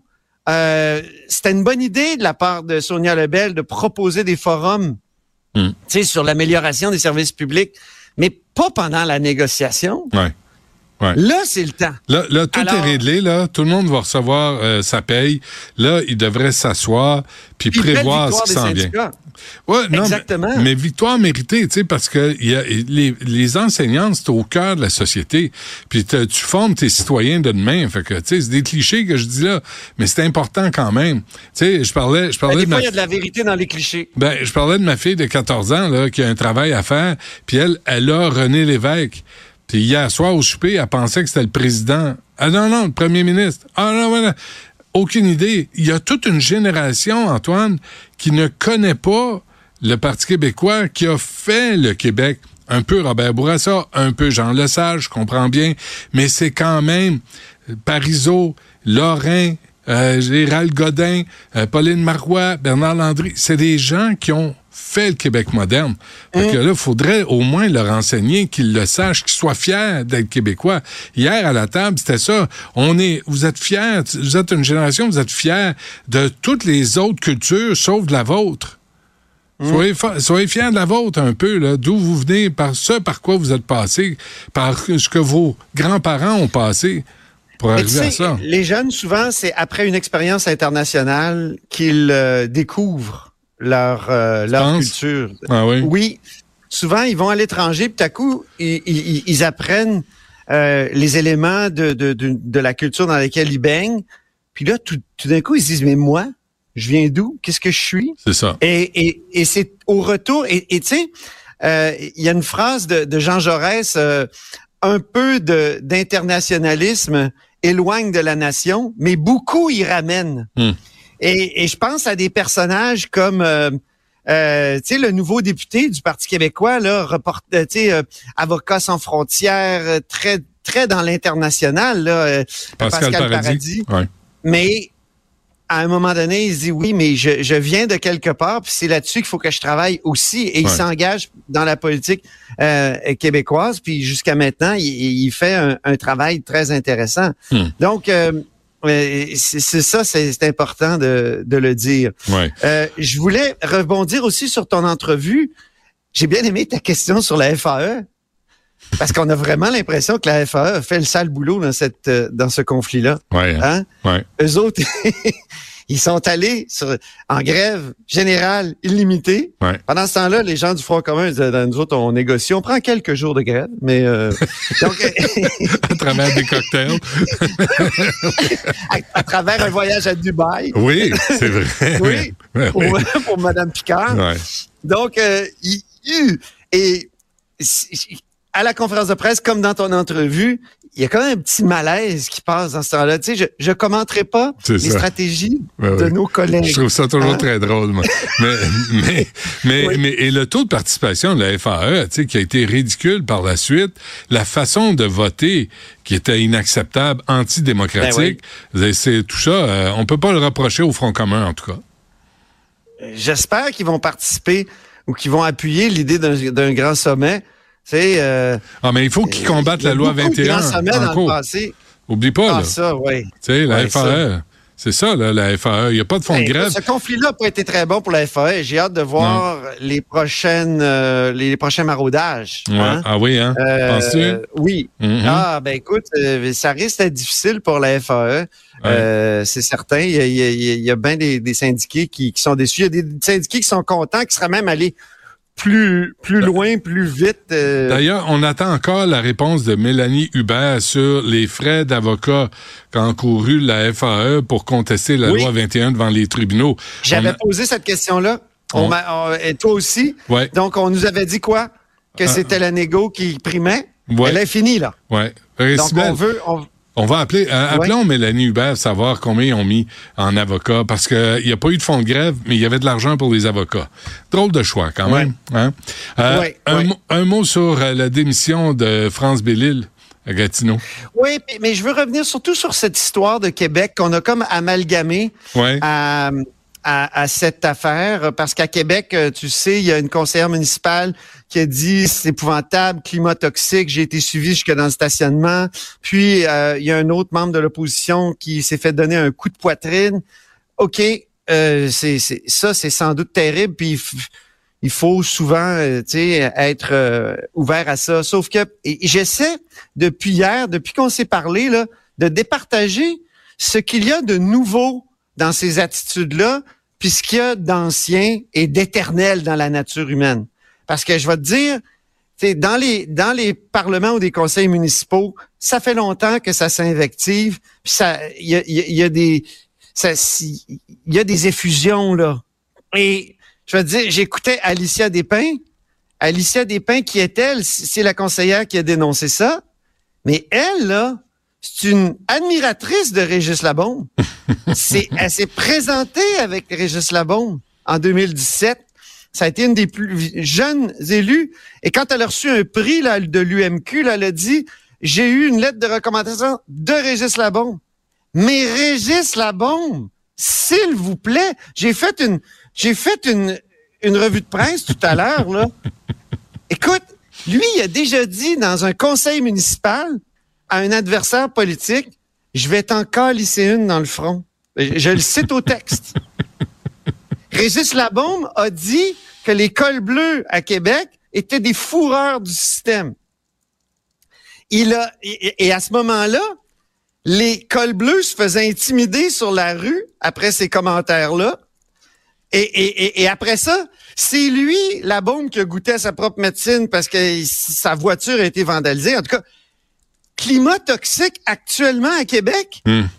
Écoutez, il faut relativiser un petit peu, là. Ouais, y a Monsieur des- a été devant les tribunaux. Il a, il a traîné les, les cols bleus. Les cols bleus l'ont traîné. Écoute, c'était l'enfer, là. Hmm. Puis, face à- aux, aux gens dans sa propre équipe, là, on dit qu'il y avait un climat d'in- d'in- d'intimidation permanent. Hmm. Donc, Madame Despins, euh, quand la question lui a été posée, est-ce que, tu ça arrivait pas là, à Monsieur Labombe de péter les, les plombs? Euh, puis d'être intimidant? Non. Non, non, je jamais vu ça. Donc, tu sais, le harcèlement puis l'intimidation, tu le sais, tu l'as déjà dit, ça peut aussi être instrumentalisé par certaines personnes, Ouais, de toute évidence. surtout dans un contexte politique. Donc, il faut faire, moi, je trouve qu'il faut faire des distinctions dans cette affaire-là. C'est sûr qu'il faut être gentil les uns envers les autres, bravo, mais en même temps, on est en politique. Il y a des gens qui sont pas faits pour ça, et ça, je, je, je, je- je le comprends.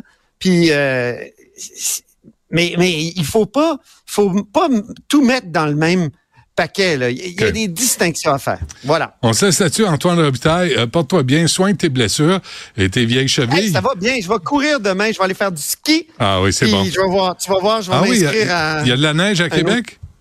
Parce que Euh, ici- il reste de la neige artificielle qui ont soufflé pour le pentathlon au centre des Ah plaines. oui, là. ah, pas plus que... Parce- allé skier hier matin. C'était formidable. Il n'y a plus rien ici. OK, parfait. Tant Je mieux. sais, que le- triste. Ah non, c'est, je suis très heureux que le printemps arrive Nous au autres, on va. Ah, t'es très heureux, Ah toi. oui, ah oui, fuck l'hiver. Moi, j'ai l'hiver.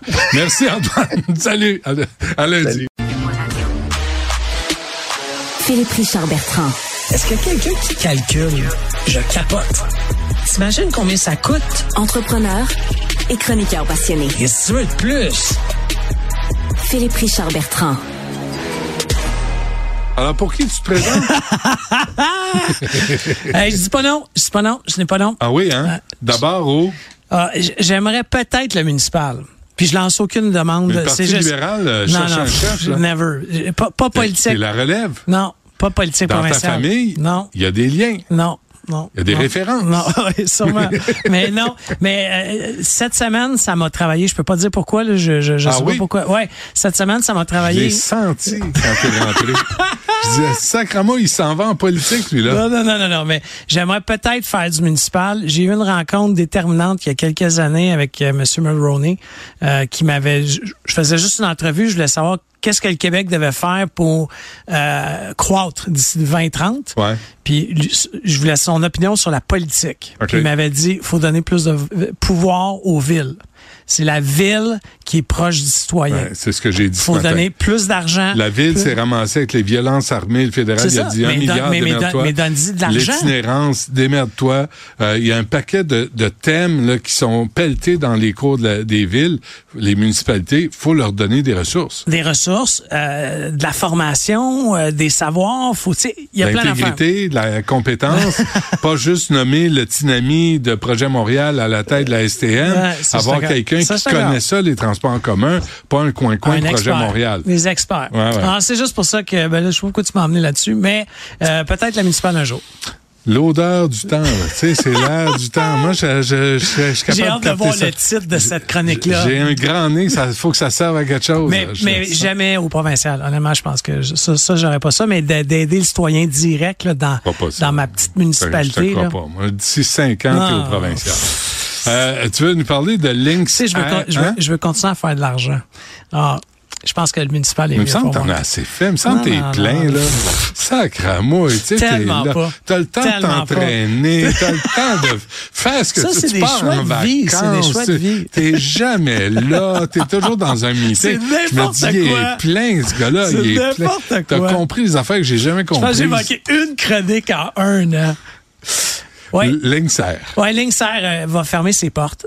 Compagnie de voyage à rabais. OK, jusque-là, bon, tu dis, pff, Je savais même pas qu'elle Ouais, existait. c'est ça. Basé à Calgary, ils ont juste neuf avions. Ah ouais. OK? Ah. Mais tu sais, ils vont fermer. Mais ce que j'aime de la fermeture, c'est qu'ils ont dit on ferme lundi. Il y a une raison pourquoi ils ferment lundi, c'est qu'ils rapatrient tous leurs clients Ah oui, samedi et dimanche. C'est bon. Puis ça, corporativement, Ouais. même quand tu es en difficulté financière, je trouve ça intelligent. C'est vrai. Par contre, pour le consommateur, ce que ça veut dire, on va être encore plus pogné avec Air Canada, qui est un monopole total. Hmm. Pierre Transat. Ouais, mais tu sais, Air Transat, là, tu sais, oui. C'est limité, Air Transat. C'était limité. Bon, Ouais. mettons-le comme ça.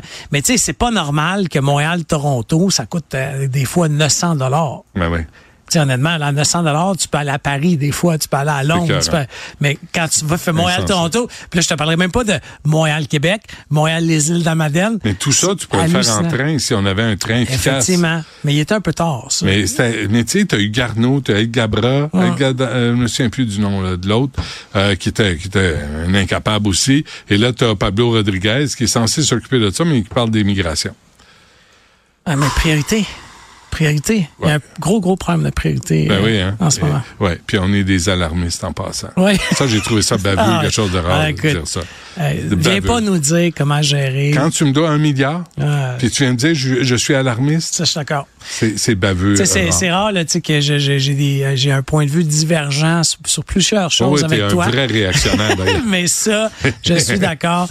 Puis honnêtement, ça aide pas le gouvernement de Trudeau en, en région québécoise. Mais ça a l'air que du oui, on me mettait en camp un Justin parce qu'il se présente bien, il Ouais, fait des selfies, puis ouais, il est mais- fin. tu vas-tu voter pour euh, Poilievre? Ben non, parce qu'il va faire pareil en immigration. C'est Il pour, ça pour pas. ça que je te dis, hein, tu vas au moins pire. Tu sais quoi? Indépendance.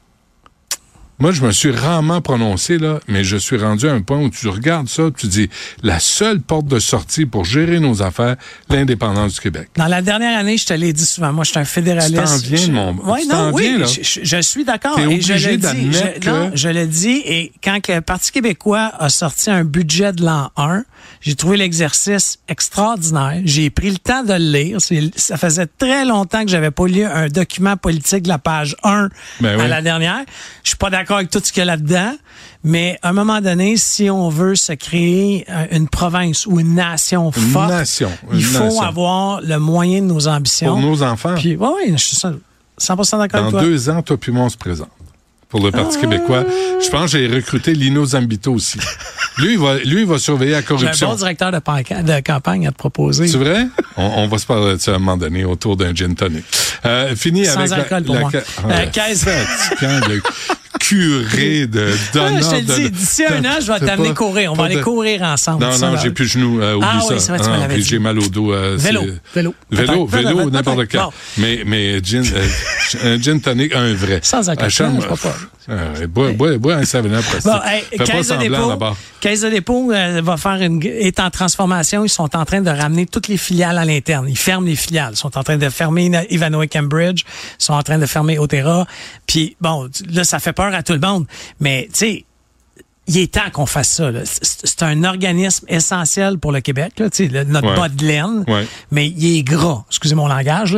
Il y a du monde en tabarouette. Là. Pour gérer pense- ça. Il y a, ouais, il y a Ouais. beaucoup de monde. Puis je pense que le, le président qui est en place a pris le taureau par les cornes. Puis c'est pas une décision facile là, parce qu'il y a Mais il possiblement... performe pas bien, il y a euh, possiblement Caisse de dépôt. 7.2, c'est notre C'est pas, c'est pas fort, là. Francis Veil, Michel Girard, tout le monde dit la même. Ouais, je suis d'accord, mais tu sais, euh, on Ben, a vous. pandémie. Non, non, c'est pas fort, mais encore une fois, dans la conjoncture économique, c'est honnêtement, ça aurait pu être Ouais, bien pire. si, si le boss c'est pas bon, puis il coupe des d'accord, jobs mais parce est pas bon. compare ça avec Éric Girard, on devait perdre 675 millions, on va en perdre 3 milliards. A- mais on a de nouvelles conventions collectives. Oui. Puis les élus ont eu 30 sur leur salaire. Faut pas, puis on les salue.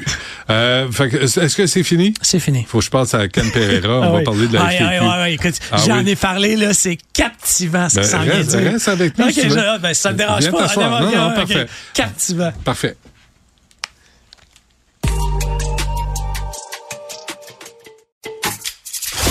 Rejoignez Benoît Dutrisac en temps réel par courriel. Dutrisac à commercialcube.radio. Ah, Monsieur Pereira. Le sexe symbole, J'ai entendu, j'ai entendu. le sexe symbole du monde de la construction. Oui, oui, exact. Oui. C'est, ouais, on est mal pris en, En tabarouette. Euh, c'est en tabarouette. Tu connais Stéphanie? Allô, Bonjour. Euh, enchanté. Ken? Allô. Il a l'air mauvais, mais il est correct. Je suis vraiment correct. Ah ouais. C'est vrai que quand on ne présente pas, on se demande. C'est qui, hein? Pourquoi il y a une fille assise sur le Dans un fauteuil. Qu'est-ce Je qu'elle dois fait être là? le seul à te présenter. Vrai? Les autres savent pas vivre.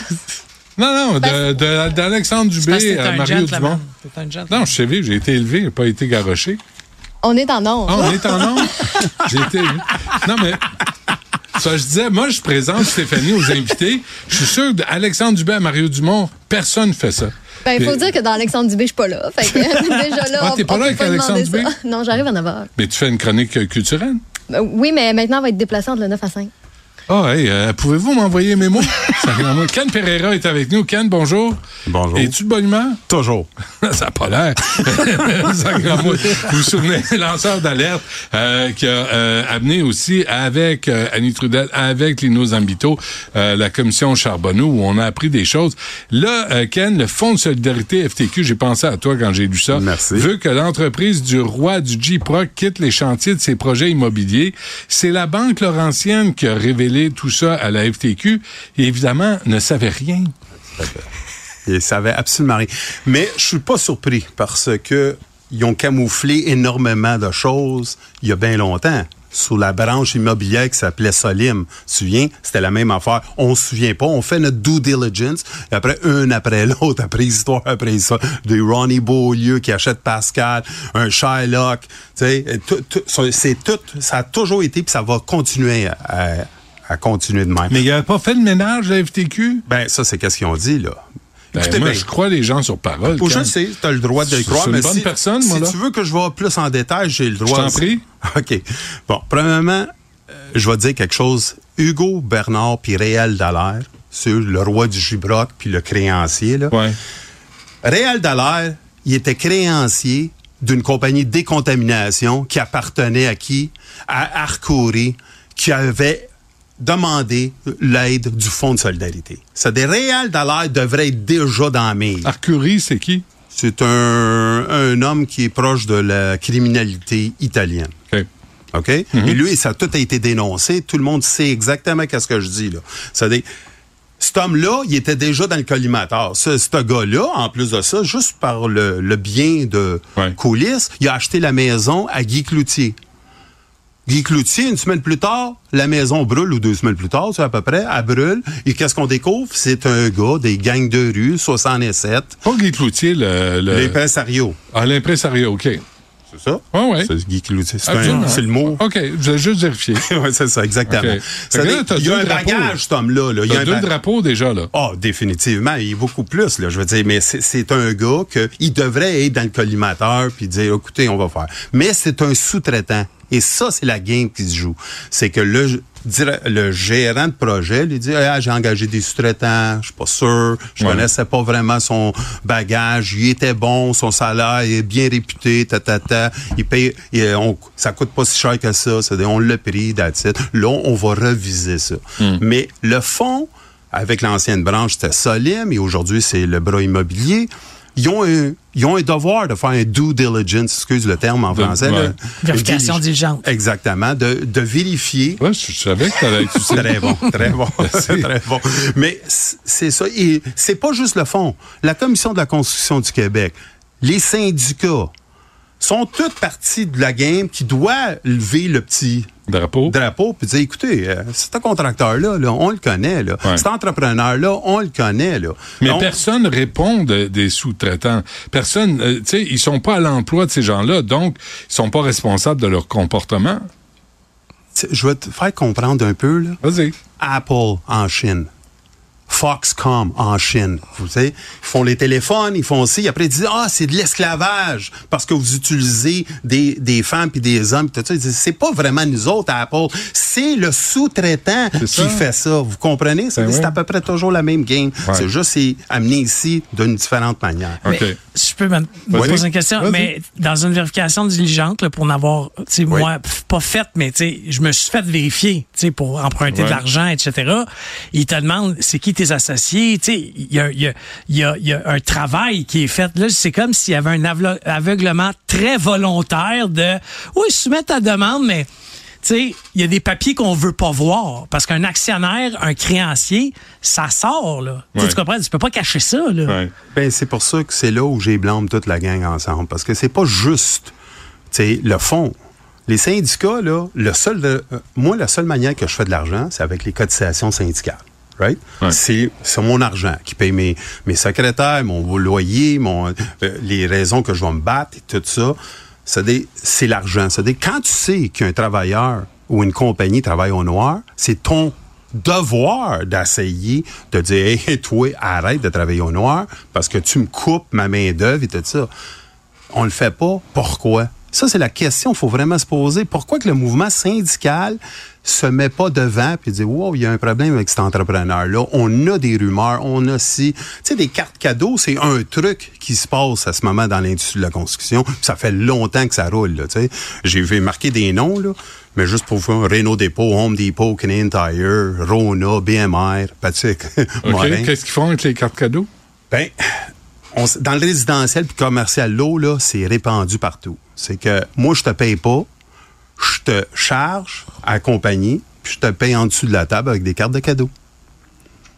Simple et Les clair. cartes- Ah oui, mais. Ben, je vais au Canadian Tire, 10 000 piastres de carte cadeau d'Home Depot pour la job. Ouais. C'est une dépense dans mes. C'est Ça- moi qui les achète. Ça devient une dépense. Ça vient de C'est dépense. Ouais. Moi, c'est, il est blanchi, Ouais. mais je te donne les cartes cadeaux. Toi, tu déclares plus. Je- tu comprends, c'est un gars de construction. c'est des- J'ai dit les affaires qui sont autour de la rénovation et tout ça. des- je- moi, j'arrive du Trisac, je suis pas capable de te payer cette semaine, mais je vais te payer 800 pièces. Tu as besoin des pneus d'hiver. Je te donne deux cartes cadeaux, trois cartes cadeaux, quatre cartes cadeaux, et c'est ça. Et c'est même qui se fait. Que Tout- lui, lui, lui, il déduit ça euh, à l'impôt? Ben oui, parce que c'est, c'est, c'est parti de son, son, son, son, son- Ses dépenses. ses dépenses, puis c'est justifiable parce qu'il y a une compagnie de construction. Puis moi, c'est un revenu non imposable. Non Personne imposable. voit. Exactement. Il y en a partout de ça. Ah ouais, c'est bon, le, ça. roi, le roi du gibroc, là, il en existe partout. Et c'est ça le problème que je vois que on fait pas notre devoir. Et pourquoi qu'on fait pas notre devoir? La CCQ, je te donne un exemple, le métier des systèmes intérieurs, je t'envoie, je pense que j'ai envoyé à ta recherchiste, font 1300 heures en moyenne par année. Ouais. 50 semaines, 40 heures, c'est 2000 heures. C'est-à-dire, il y a 650, 700 heures qui manquent. Right? C'est-à-dire, tu peux pas vivre dans notre euh, système économique à ce moment en perdant tellement d'heures. Il y a personne qui se demande si c'est vrai qu'il y a une pénurie de main-d'œuvre, comment ça, ces métiers-là, souvent dans le résidentiel, ils n'ont pas plus que 1200 heures. Puis, tu, tu comprends-tu? Je m'en viens avec ça, là, parce que c'est important, là. C'est vraiment important. Ils sont toutes au noir. C'est là où on, on, on voit la, la, la l'anigramme, le, le, le syndicat qui dit pas un mot, la CCQ qui a les chiffres. Oh, je connais pas ça. C'est la banque qui avertit tout le monde. C'est la banque Laurentienne. C'est ça, exactement. Que, euh, le fond, euh, Ken, le fond de la FTQ n'avait pas voulu se prononcer sur ce qu'il qualifiait de rumeurs concertant système intérieur, BMNG. Là. Les, les crois-tu, ça? Non, je crois jamais, parce que je l'ai vécu. Je, je, peux juste te dire quelque chose. J'ai un dossier ici que je vais pas aller des noms parce que je veux pas ah, nuire. Pas non plus. Moi, j'ai deux compagnies. Je mm. travaillais pour une multinationale québécoise qui sont, ils, ils font, ils font des, euh, sont plus dans les aînés, des maisons d'aînés, ils ont des hôtels et tout ça, et sont associés au Fonds de solidarité. OK? Mm. Il y a deux compagnies là-dedans. Un qui est reconnu, qui est pas frère à Mafia, mais son cousin.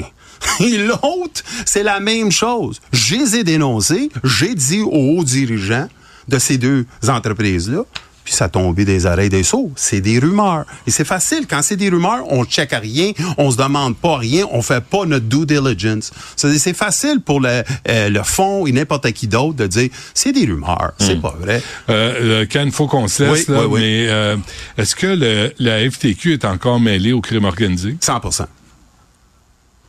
Les directeurs de la FTQ Construction certains sont là, c'est les anciens qui ont approuvé les dépenses. C'est eux autres qui ont accepté les dépenses à Jocelyn Dupuis, l'ancien directeur. C'est eux autres aussi qui ont bâti des chalets au noir. J'ai tellement d'informations, je pouvais aller directement. UPAC me parle pas. Personne nous adresse parce que c'est parti du... La CCQ, j'ai déjà donné des photos d'un gars qui travaillait au noir, qui était un haut dirigeant de la FTQ, ils m'ont jamais retourné l'appel. Puis ils ont eu, là, hein, live. Là. Je vous mens pas, j'invente pas de rien. Ça te tente pas de lâcher le morceau? Jamais je vais lâcher le morceau parce que je suis en cours avec. Puis euh, moi, je crois dans le mouvement syndical. Eux autres, ils croient pas dans le mouvement syndical. C'est très important. Pour protéger les travailleurs. C'est ça. Ils, ils croient pas là-dedans. Ils s'enrichissent avec le mouvement syndical. Hmm.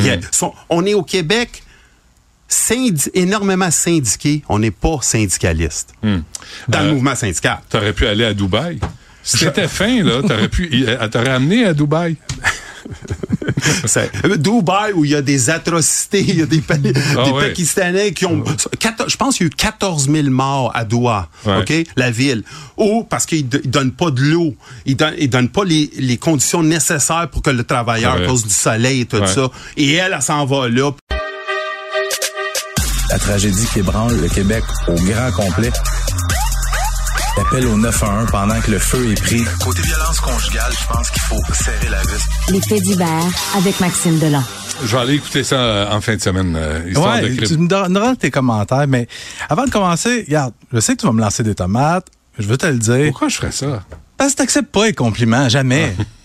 Ah. J'aime ça, travailler avec toi, Benoît. Oui, oui, c'est correct.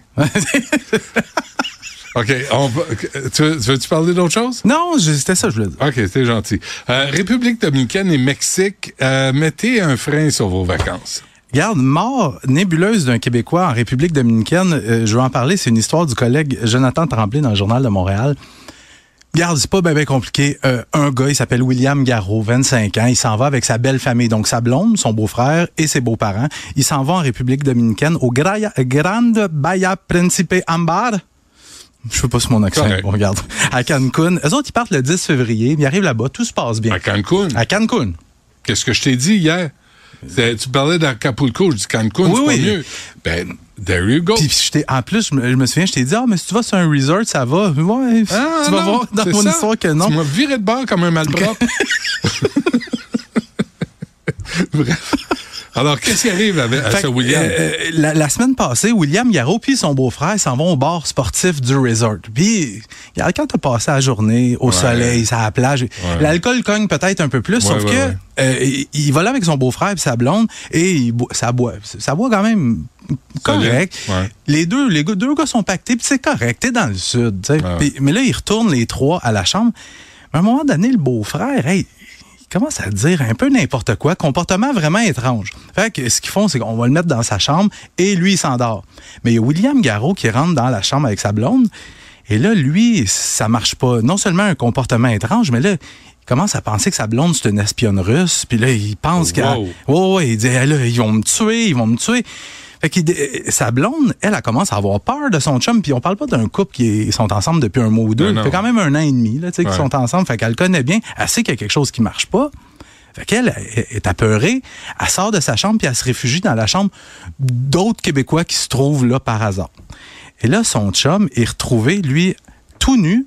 Euh, parce que lui, il sort de sa chambre tout nu, il cogne aux portes. Aidez-moi, aidez-moi, ils veulent me tuer. Tu comprends que ça marche pas du tout. Ouais, ouais. Et à un moment donné, il est retrouvé dans un coin du corridor, tout nu, en petite boule, par des employés de l'hôtel qui, on le présume, le ramènent à sa chambre parce que rendu là, il n'y a plus de témoins, on sait pas trop ce qui s'est passé. Et quelques temps après, quelques minutes plus tard, c'est des gens au rez-de-chaussée qui entendent un gros bruit de fracas à l'extérieur. C'est William Garraud qui est tom- Est-ce qu'il s'est lancé du troisième étage du balcon du troisième étage où il est tombé? Toujours est-il que son corps ensanglanté est retrouvé comme au sol, à moitié dans une piscine, une petite piscine peu profonde. Et là, euh, la mère de William Garraud, elle, est en quête de réponse. Elle veut savoir, voyons, qu'est-ce qui s'est passé? Est-ce qu'ils ont bu de l'alcool frelaté? Est-ce qu'ils ont été drogués? Est-ce Mhm. qu'ils ont eux-mêmes peut-être pris de la drogue? Mais elle, comme c'est souvent le cas dans des histoires qui se passent dans le Sud, pas capable d'avoir de rapport de police. Ça sait pas ce qui s'est passé. Elle, elle veut des réponses. Puis elle, dès qu'elle a eu, été informée de ce qui venait de se passer, elle a sauté sur le premier avion disponible et était en transit à l'aéroport de Newark, dans le New Jersey, quand elle a reçu l'appel qui disait votre fils est décédé. Eh boy. OK. Puis on ne sait pas la raison pour l'instant. Pour le Et, moment, non. et au Mexique, euh, toujours, euh, un Québécois atteint par balle. Ouais, je t'ai parlé de cette histoire-là. Un monsieur de 82 ans. Ouais, monsieur Yvon Langevin, je t'en parlais cette semaine. Un snowbird, lui, il a l'habitude d'aller euh, à Acapulco, il vit là-bas.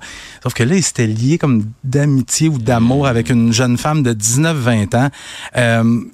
Mais cette jeune femme-là, il se trouvait qu'elle avait un chum, et c'est probablement le chum de cette fille-là qui s'est présenté chez Yvon Langevin la fin de semaine dernière. Et quand il arrive, il se présente à la porte, dès qu'Yvon Langevin ouvre la porte, il se fait tirer dessus, deux balles au thorax. Le suspect qui a également abattu l'animal de compagnie de M. Langevin. Et malheureusement, dans les dernières heures, il y a eu des complications au niveau de l'état de santé d'Yvon Langevin. Et Imagine-toi donc l'hôpital avait pas suffisamment de sang pour faire une transfusion. Hmm. Qu'il- il est décédé à l'hôpital. Et encore là, la famille est même pas au courant s'il y a une enquête d'ouverte. Ouais. On sait même pas s'il y a des suspects. Ouais, pas simple euh, au Mexique. Ouais. Et avant qu'on se quitte, euh, Maxime, euh, ce qui se passe à Québec, Ben, ce qui se passe à Québec, c'est mobilisation poli- policière d'envergure parce que là, les gens commencent à savoir c'est où Saint-Malachie. Ouais. Euh, on, on a beaucoup parlé la guerre, euh, la, guerre de stupéfiants qui est en cours à Québec, qui oppose la gang de Dave Turmel, un jeune caïd ultra violent, aux Hells Angels. Écoute, la récréation semble pas mal terminée là-bas parce que, hey, on a eu, des incendies criminels, des coups de feu, des meurtres, mais là, ça a atteint un autre niveau. Je pense que depuis les événements du week-end dernier où il y a des, des, des proches des Hells Angels qui se sont fait couper des oreilles, couper des doigts, couper des orteils, pense que les, les policiers à la grandeur du Québec ont fait OK, c'est assez. Fait que là, ce qu'on fait, c'est il y a notamment la Sûreté du Québec, mais plusieurs corps de police municipaux qui dépêchent des policiers là-bas, des enquêteurs, pour prêter main forte à la police de Québec. Parce que là, la police de Québec que tu a plein. Là, on a. Ben, c'est c'est des, des policiers qui ont des expertises en matière Non, de mais crime c'est organisé. Deux, deux gangs criminalisés qui règlent ça entre eux. Ouais, le, le problème là-dedans, c'est qu'il risque d'y avoir des victimes innocentes là-dedans. Ouais, Puis, tu sais, quand t'es témoin d'un meurtre, pas sûr que tu dors bien non plus le soir, tu sais. Fait que, il faut s'attendre, ce qu'on, ce qu'on nous dit, ce que le bureau d'enquête a appris, c'est qu'il y a une opération policière majeure qui est en train de se mettre en branle. Hmm. Il faut penser qu'il va y avoir plusieurs arrestations, probablement au cours des prochains jours, prochains jours, prochaines semaines. Mais je lisais qu'il y a des Hells qui sont partis euh, au Portugal. Oui, pour aller rencontrer Dave Turmel. Ouais. Puis euh, sans dire qu'ils se sont fait sortir cul par dessus tête, mais ils se sont fait euh, indiquer, mettons, pas très poliment. Retournez-vous-en d'autres. Ah, c'est vrai? Oui. OK, donc visite de Ça- courtoisie qui n'a ça- pas marché. Yasmine aimerait ça entendre ça. Ça serait, c'est Banane qui est allé au Portugal. Le caïd, le, le Hells, euh, Banane, au- Mario Banane Auger. Ils ont tous des, des petits surnoms le fun, hein? Parfait. Euh, Maxime Dolan, merci. Bon week-end, Benoît. On aime. La rencontre du rocher du Trisac. Dans ce cas-ci, est-ce que c'est criminel? Pantoute. Une dualité qui rassemble les idées. Mais non, tu peux pas dire ça. On rembobine cette affaire-là. Non, non, non, non. Prends soin de toi, là. Oui, Hein, tu me protèges. Je le sais. Compte toi-même. La rencontre du rocher du Trisac. Écoute, Benoît, quand je parle? Sophie, bonjour. Bonjour, Benoît. D'abord, euh, je t'ai vu sur euh, la corde raide, là. euh, J'ai vu l'annonce. Ouais. mais ça, c'est quand? C'est la semaine prochaine, ça? OK, ça commence le 3 mars. 3 Sortez-moi d'ici. Puis ça a été tourné donc en juillet l'année dernière, Ouais. 2023, au Panama. OK. Donc, pour que les gens sachent, je suis au 53e étage, euh, Ouais. 163 mètres de hauteur, sur un fil, une corde raide. Hum. Puis t'as survécu, t'es là? Ben, je je sais pas. Je Ben, sais pas. Est-ce que ben, j'ai réussi à me ben, rendre jusqu'au bout? T'es pas morte, en tout cas. Je suis pas morte. T'es là. Je suis pas morte, Fait mais je suis que- pas forte. on s'en parlera la semaine Ouais, prochaine. on s'en parlera le 3 mars. Ah. Enfin, le 4. Ouais. Ouais. Euh, ben, le cas, je serai pas là. Moi, je, je parle euh, du premier au. au Ah, ben, j'en 10. parlerai. C'est qui qui te remplace? Ben, je suis irremplaçable. Ah, c'est que vrai. Tu m'en Bon, j'en le parlerai avec le fantôme qui va être là à ta Probablement. place. Euh, OK. Tu veux me parler de- d'un sujet toujours sympathique, Ah, la moi, je suis pédophilie. la pédophilie. Alors, ce qui se passe, c'est qu'aujourd'hui, euh, prend l'affiche à travers euh, le Québec le film Le Consentement, donc euh, basé sur le livre Le Consentement, écrit par Vanessa Springora, qui est une des jeunes femmes qui a été euh, sous l'emprise donc de l'écrivain français Gabriel Masnev. Pourquoi on connaît l'histoire de Gabriel Masnev? Parce qu'en 1990, lors d'une émission à la télévision, Denise Bombardier l'avait confronté au fait que dans ses livres, il décrit dans le détail comment il aime sodomiser des petites filles et des petits garçons. Et elle lui avait dit, ben, vous êtes un, pédophile, dans mon pays à moi, vous seriez en prison. Donc, le, lit, le film pardon, sort aujourd'hui.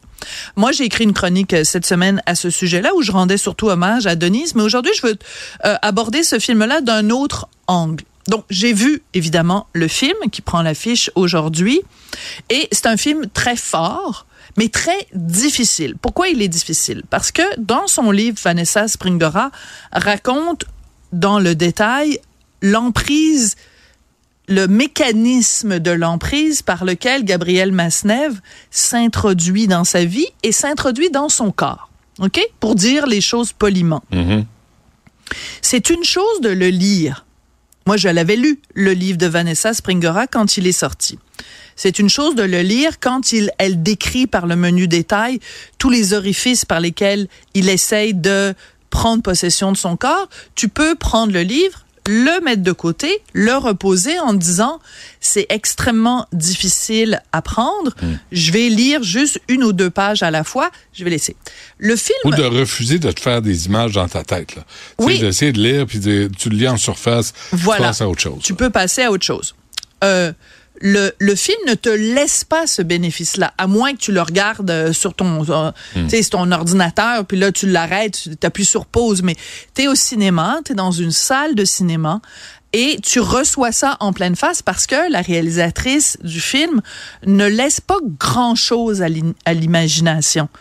Alors, c'est, c'est, t'es face à un malaise et t'es face à la question que je pose aujourd'hui. La question que je pose aujourd'hui est la suivante. Est-ce que pour dénoncer un pédophile, on doit montrer ses actes de pédophilie? Est-ce qu'il n'y a pas un danger que quelqu'un qui adore justement le- le- les relations sexuelles avec les petites filles aille voir ce film et soit très heureux de voir ces images-là? Autrement dit, est-ce que c'était nécessaire de la part de la réalisatrice d'aller autant dans le détail? Honnêtement, je ne- je n'ai pas la réponse à cette question-là. Par contre, ce Parce je- qu'elle, elle, elle veut, elle veut dénoncer, voilà, mais en même temps, elle exploite le sujet. et voilà, et c'est et c'est extrêmement Paradoxal en sacramouille. Oui, c'est paradoxal. Puis en même temps, je vais juste faire un, un parallèle avec un autre livre bon, qui, lui, n'a pas été ad- adapté au cinéma, mais c'est euh, Triste Tigre de euh, Neige Sina qui a remporté plein de prix euh, en France. Et donc, Neige Sina, j'ai lu le livre, euh, et Neige Sina raconte euh, son histoire d'inceste. Donc, elle a été incestuée de l'âge de 8 ans à 14 ans, tous les jours, tous les jours. Elle a été forcée d'avoir des relations sexuelles complètes avec son beau-père, donc le nouveau chum de sa mère. Et à un moment donné, alors Neige Sina le décrit dans le détail. OK? Et il y a des scènes, j'ai lu ce livre-là il y a trois mois, qui me restent encore en tête et j'aurais préféré ne pas avoir ces images-là en tête. Et à un moment donné, dans le livre Neige Sina, elle aborde cette question-là. Parce qu'elle dit, elle décrit dans les détails des, des, des horreurs sexuelles, vraiment des horreurs. Et elle pose la question à son lecteur à un moment donné. Elle dit, vous trouvez ça pénible à lire? Vous trouvez ça pénible à lire? Hmm. Peut-être que vous auriez préféré que je ne rentre pas dans les détails. Mais c'est ça mon histoire.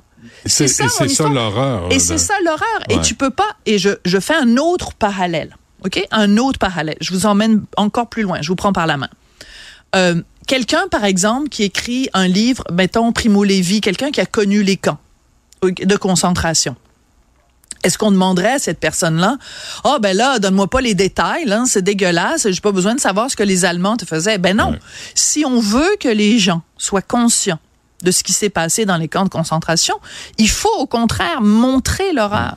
Il faut montrer l'horreur. Donc, quelqu'un qui a connu les camps va montrer l'horreur, quelqu'un qui a connu l'inceste va nous raconter l'inceste, parce que sinon, on se dit, ah ben là, tu sais, son beau-père, il a juste fait du flatouillis, du flatouillis. Ben non, c'est pas ça, il- c'est dégueulasse, là. Ouais. Donc, Faut que je pose soit à la hauteur de l'horreur que il faut que ce soit à la hauteur de Ouais. l'horreur. Et donc, c'est tout le malaise qu'on pourrait Ouais. avoir avec le consentement. C'est ça, c'est qu'on peut dire, est-ce que la, la réalisatrice est allée trop loin? En même temps, si elle ne nous montre pas ça, on peut pas mesurer à quel point c'est absolument dégueulasse ce que ce gars-là a fait quand on se rappelle qu'elle avait 14 ans et qu'après, quand on relit, par exemple, un texte du Devoir de 1994 où euh, la journaliste fait une entrevue d'une complaisance sans nom avec Gabrielle Masnev, alors qu'elle vient de lire le livre où euh, Masnev parle de à quel point il aime sodomiser Vanessa, parce qu'il l'appelle Vanessa dans son livre, euh, et que la journaliste du Devoir dit, oh mon Dieu, il est tellement séduisant cet homme-là avec ses beaux grands yeux bleus. Mhm. Euh, quand tu, maintenant tu le sais ce qui s'est passé, Ouais. c'est vraiment gênant. OK. euh, merci de finir la semaine avec ça parce que c'est troublant comme sujet. Puis si tu tripes sur ces images-là, dis-toi que tu as un sérieux problème entre les deux oreilles. Euh, Sophie, merci. Merci. à Jean-Philippe Leroux, c'est ça son nom à lui, là? Ben oui, merci je le savais, Jean-Philippe. Ben, euh, je connaissais Jean-Philippe, mais à un moment donné, tu sais, la proximité s'arrête là. Ben, regarde la couleur de ses cheveux, c'est facile, c'est Ah le ouais, roux. ouais, c'est facile à deviner. Euh, Sybelle Olivier, il y a Tristan Dupont, euh, comment il s'appelle? Brunet, Brunet. Dupont. Brunet Dupont, hein? Euh, c'est ça. Florence Lamoureux aussi a contribué. Euh, ça se résume pas mal à ça. Je vous souhaite une bonne fin de semaine. Merci, Madame Durocher. Il y a Alexandre Moranville-Ouellette qui va venir jouer à Donjons et Dragons pendant euh, deux heures avec vous en direct. Euh, regarde, c'est pas vrai. C'est une blague. Merci. À lundi.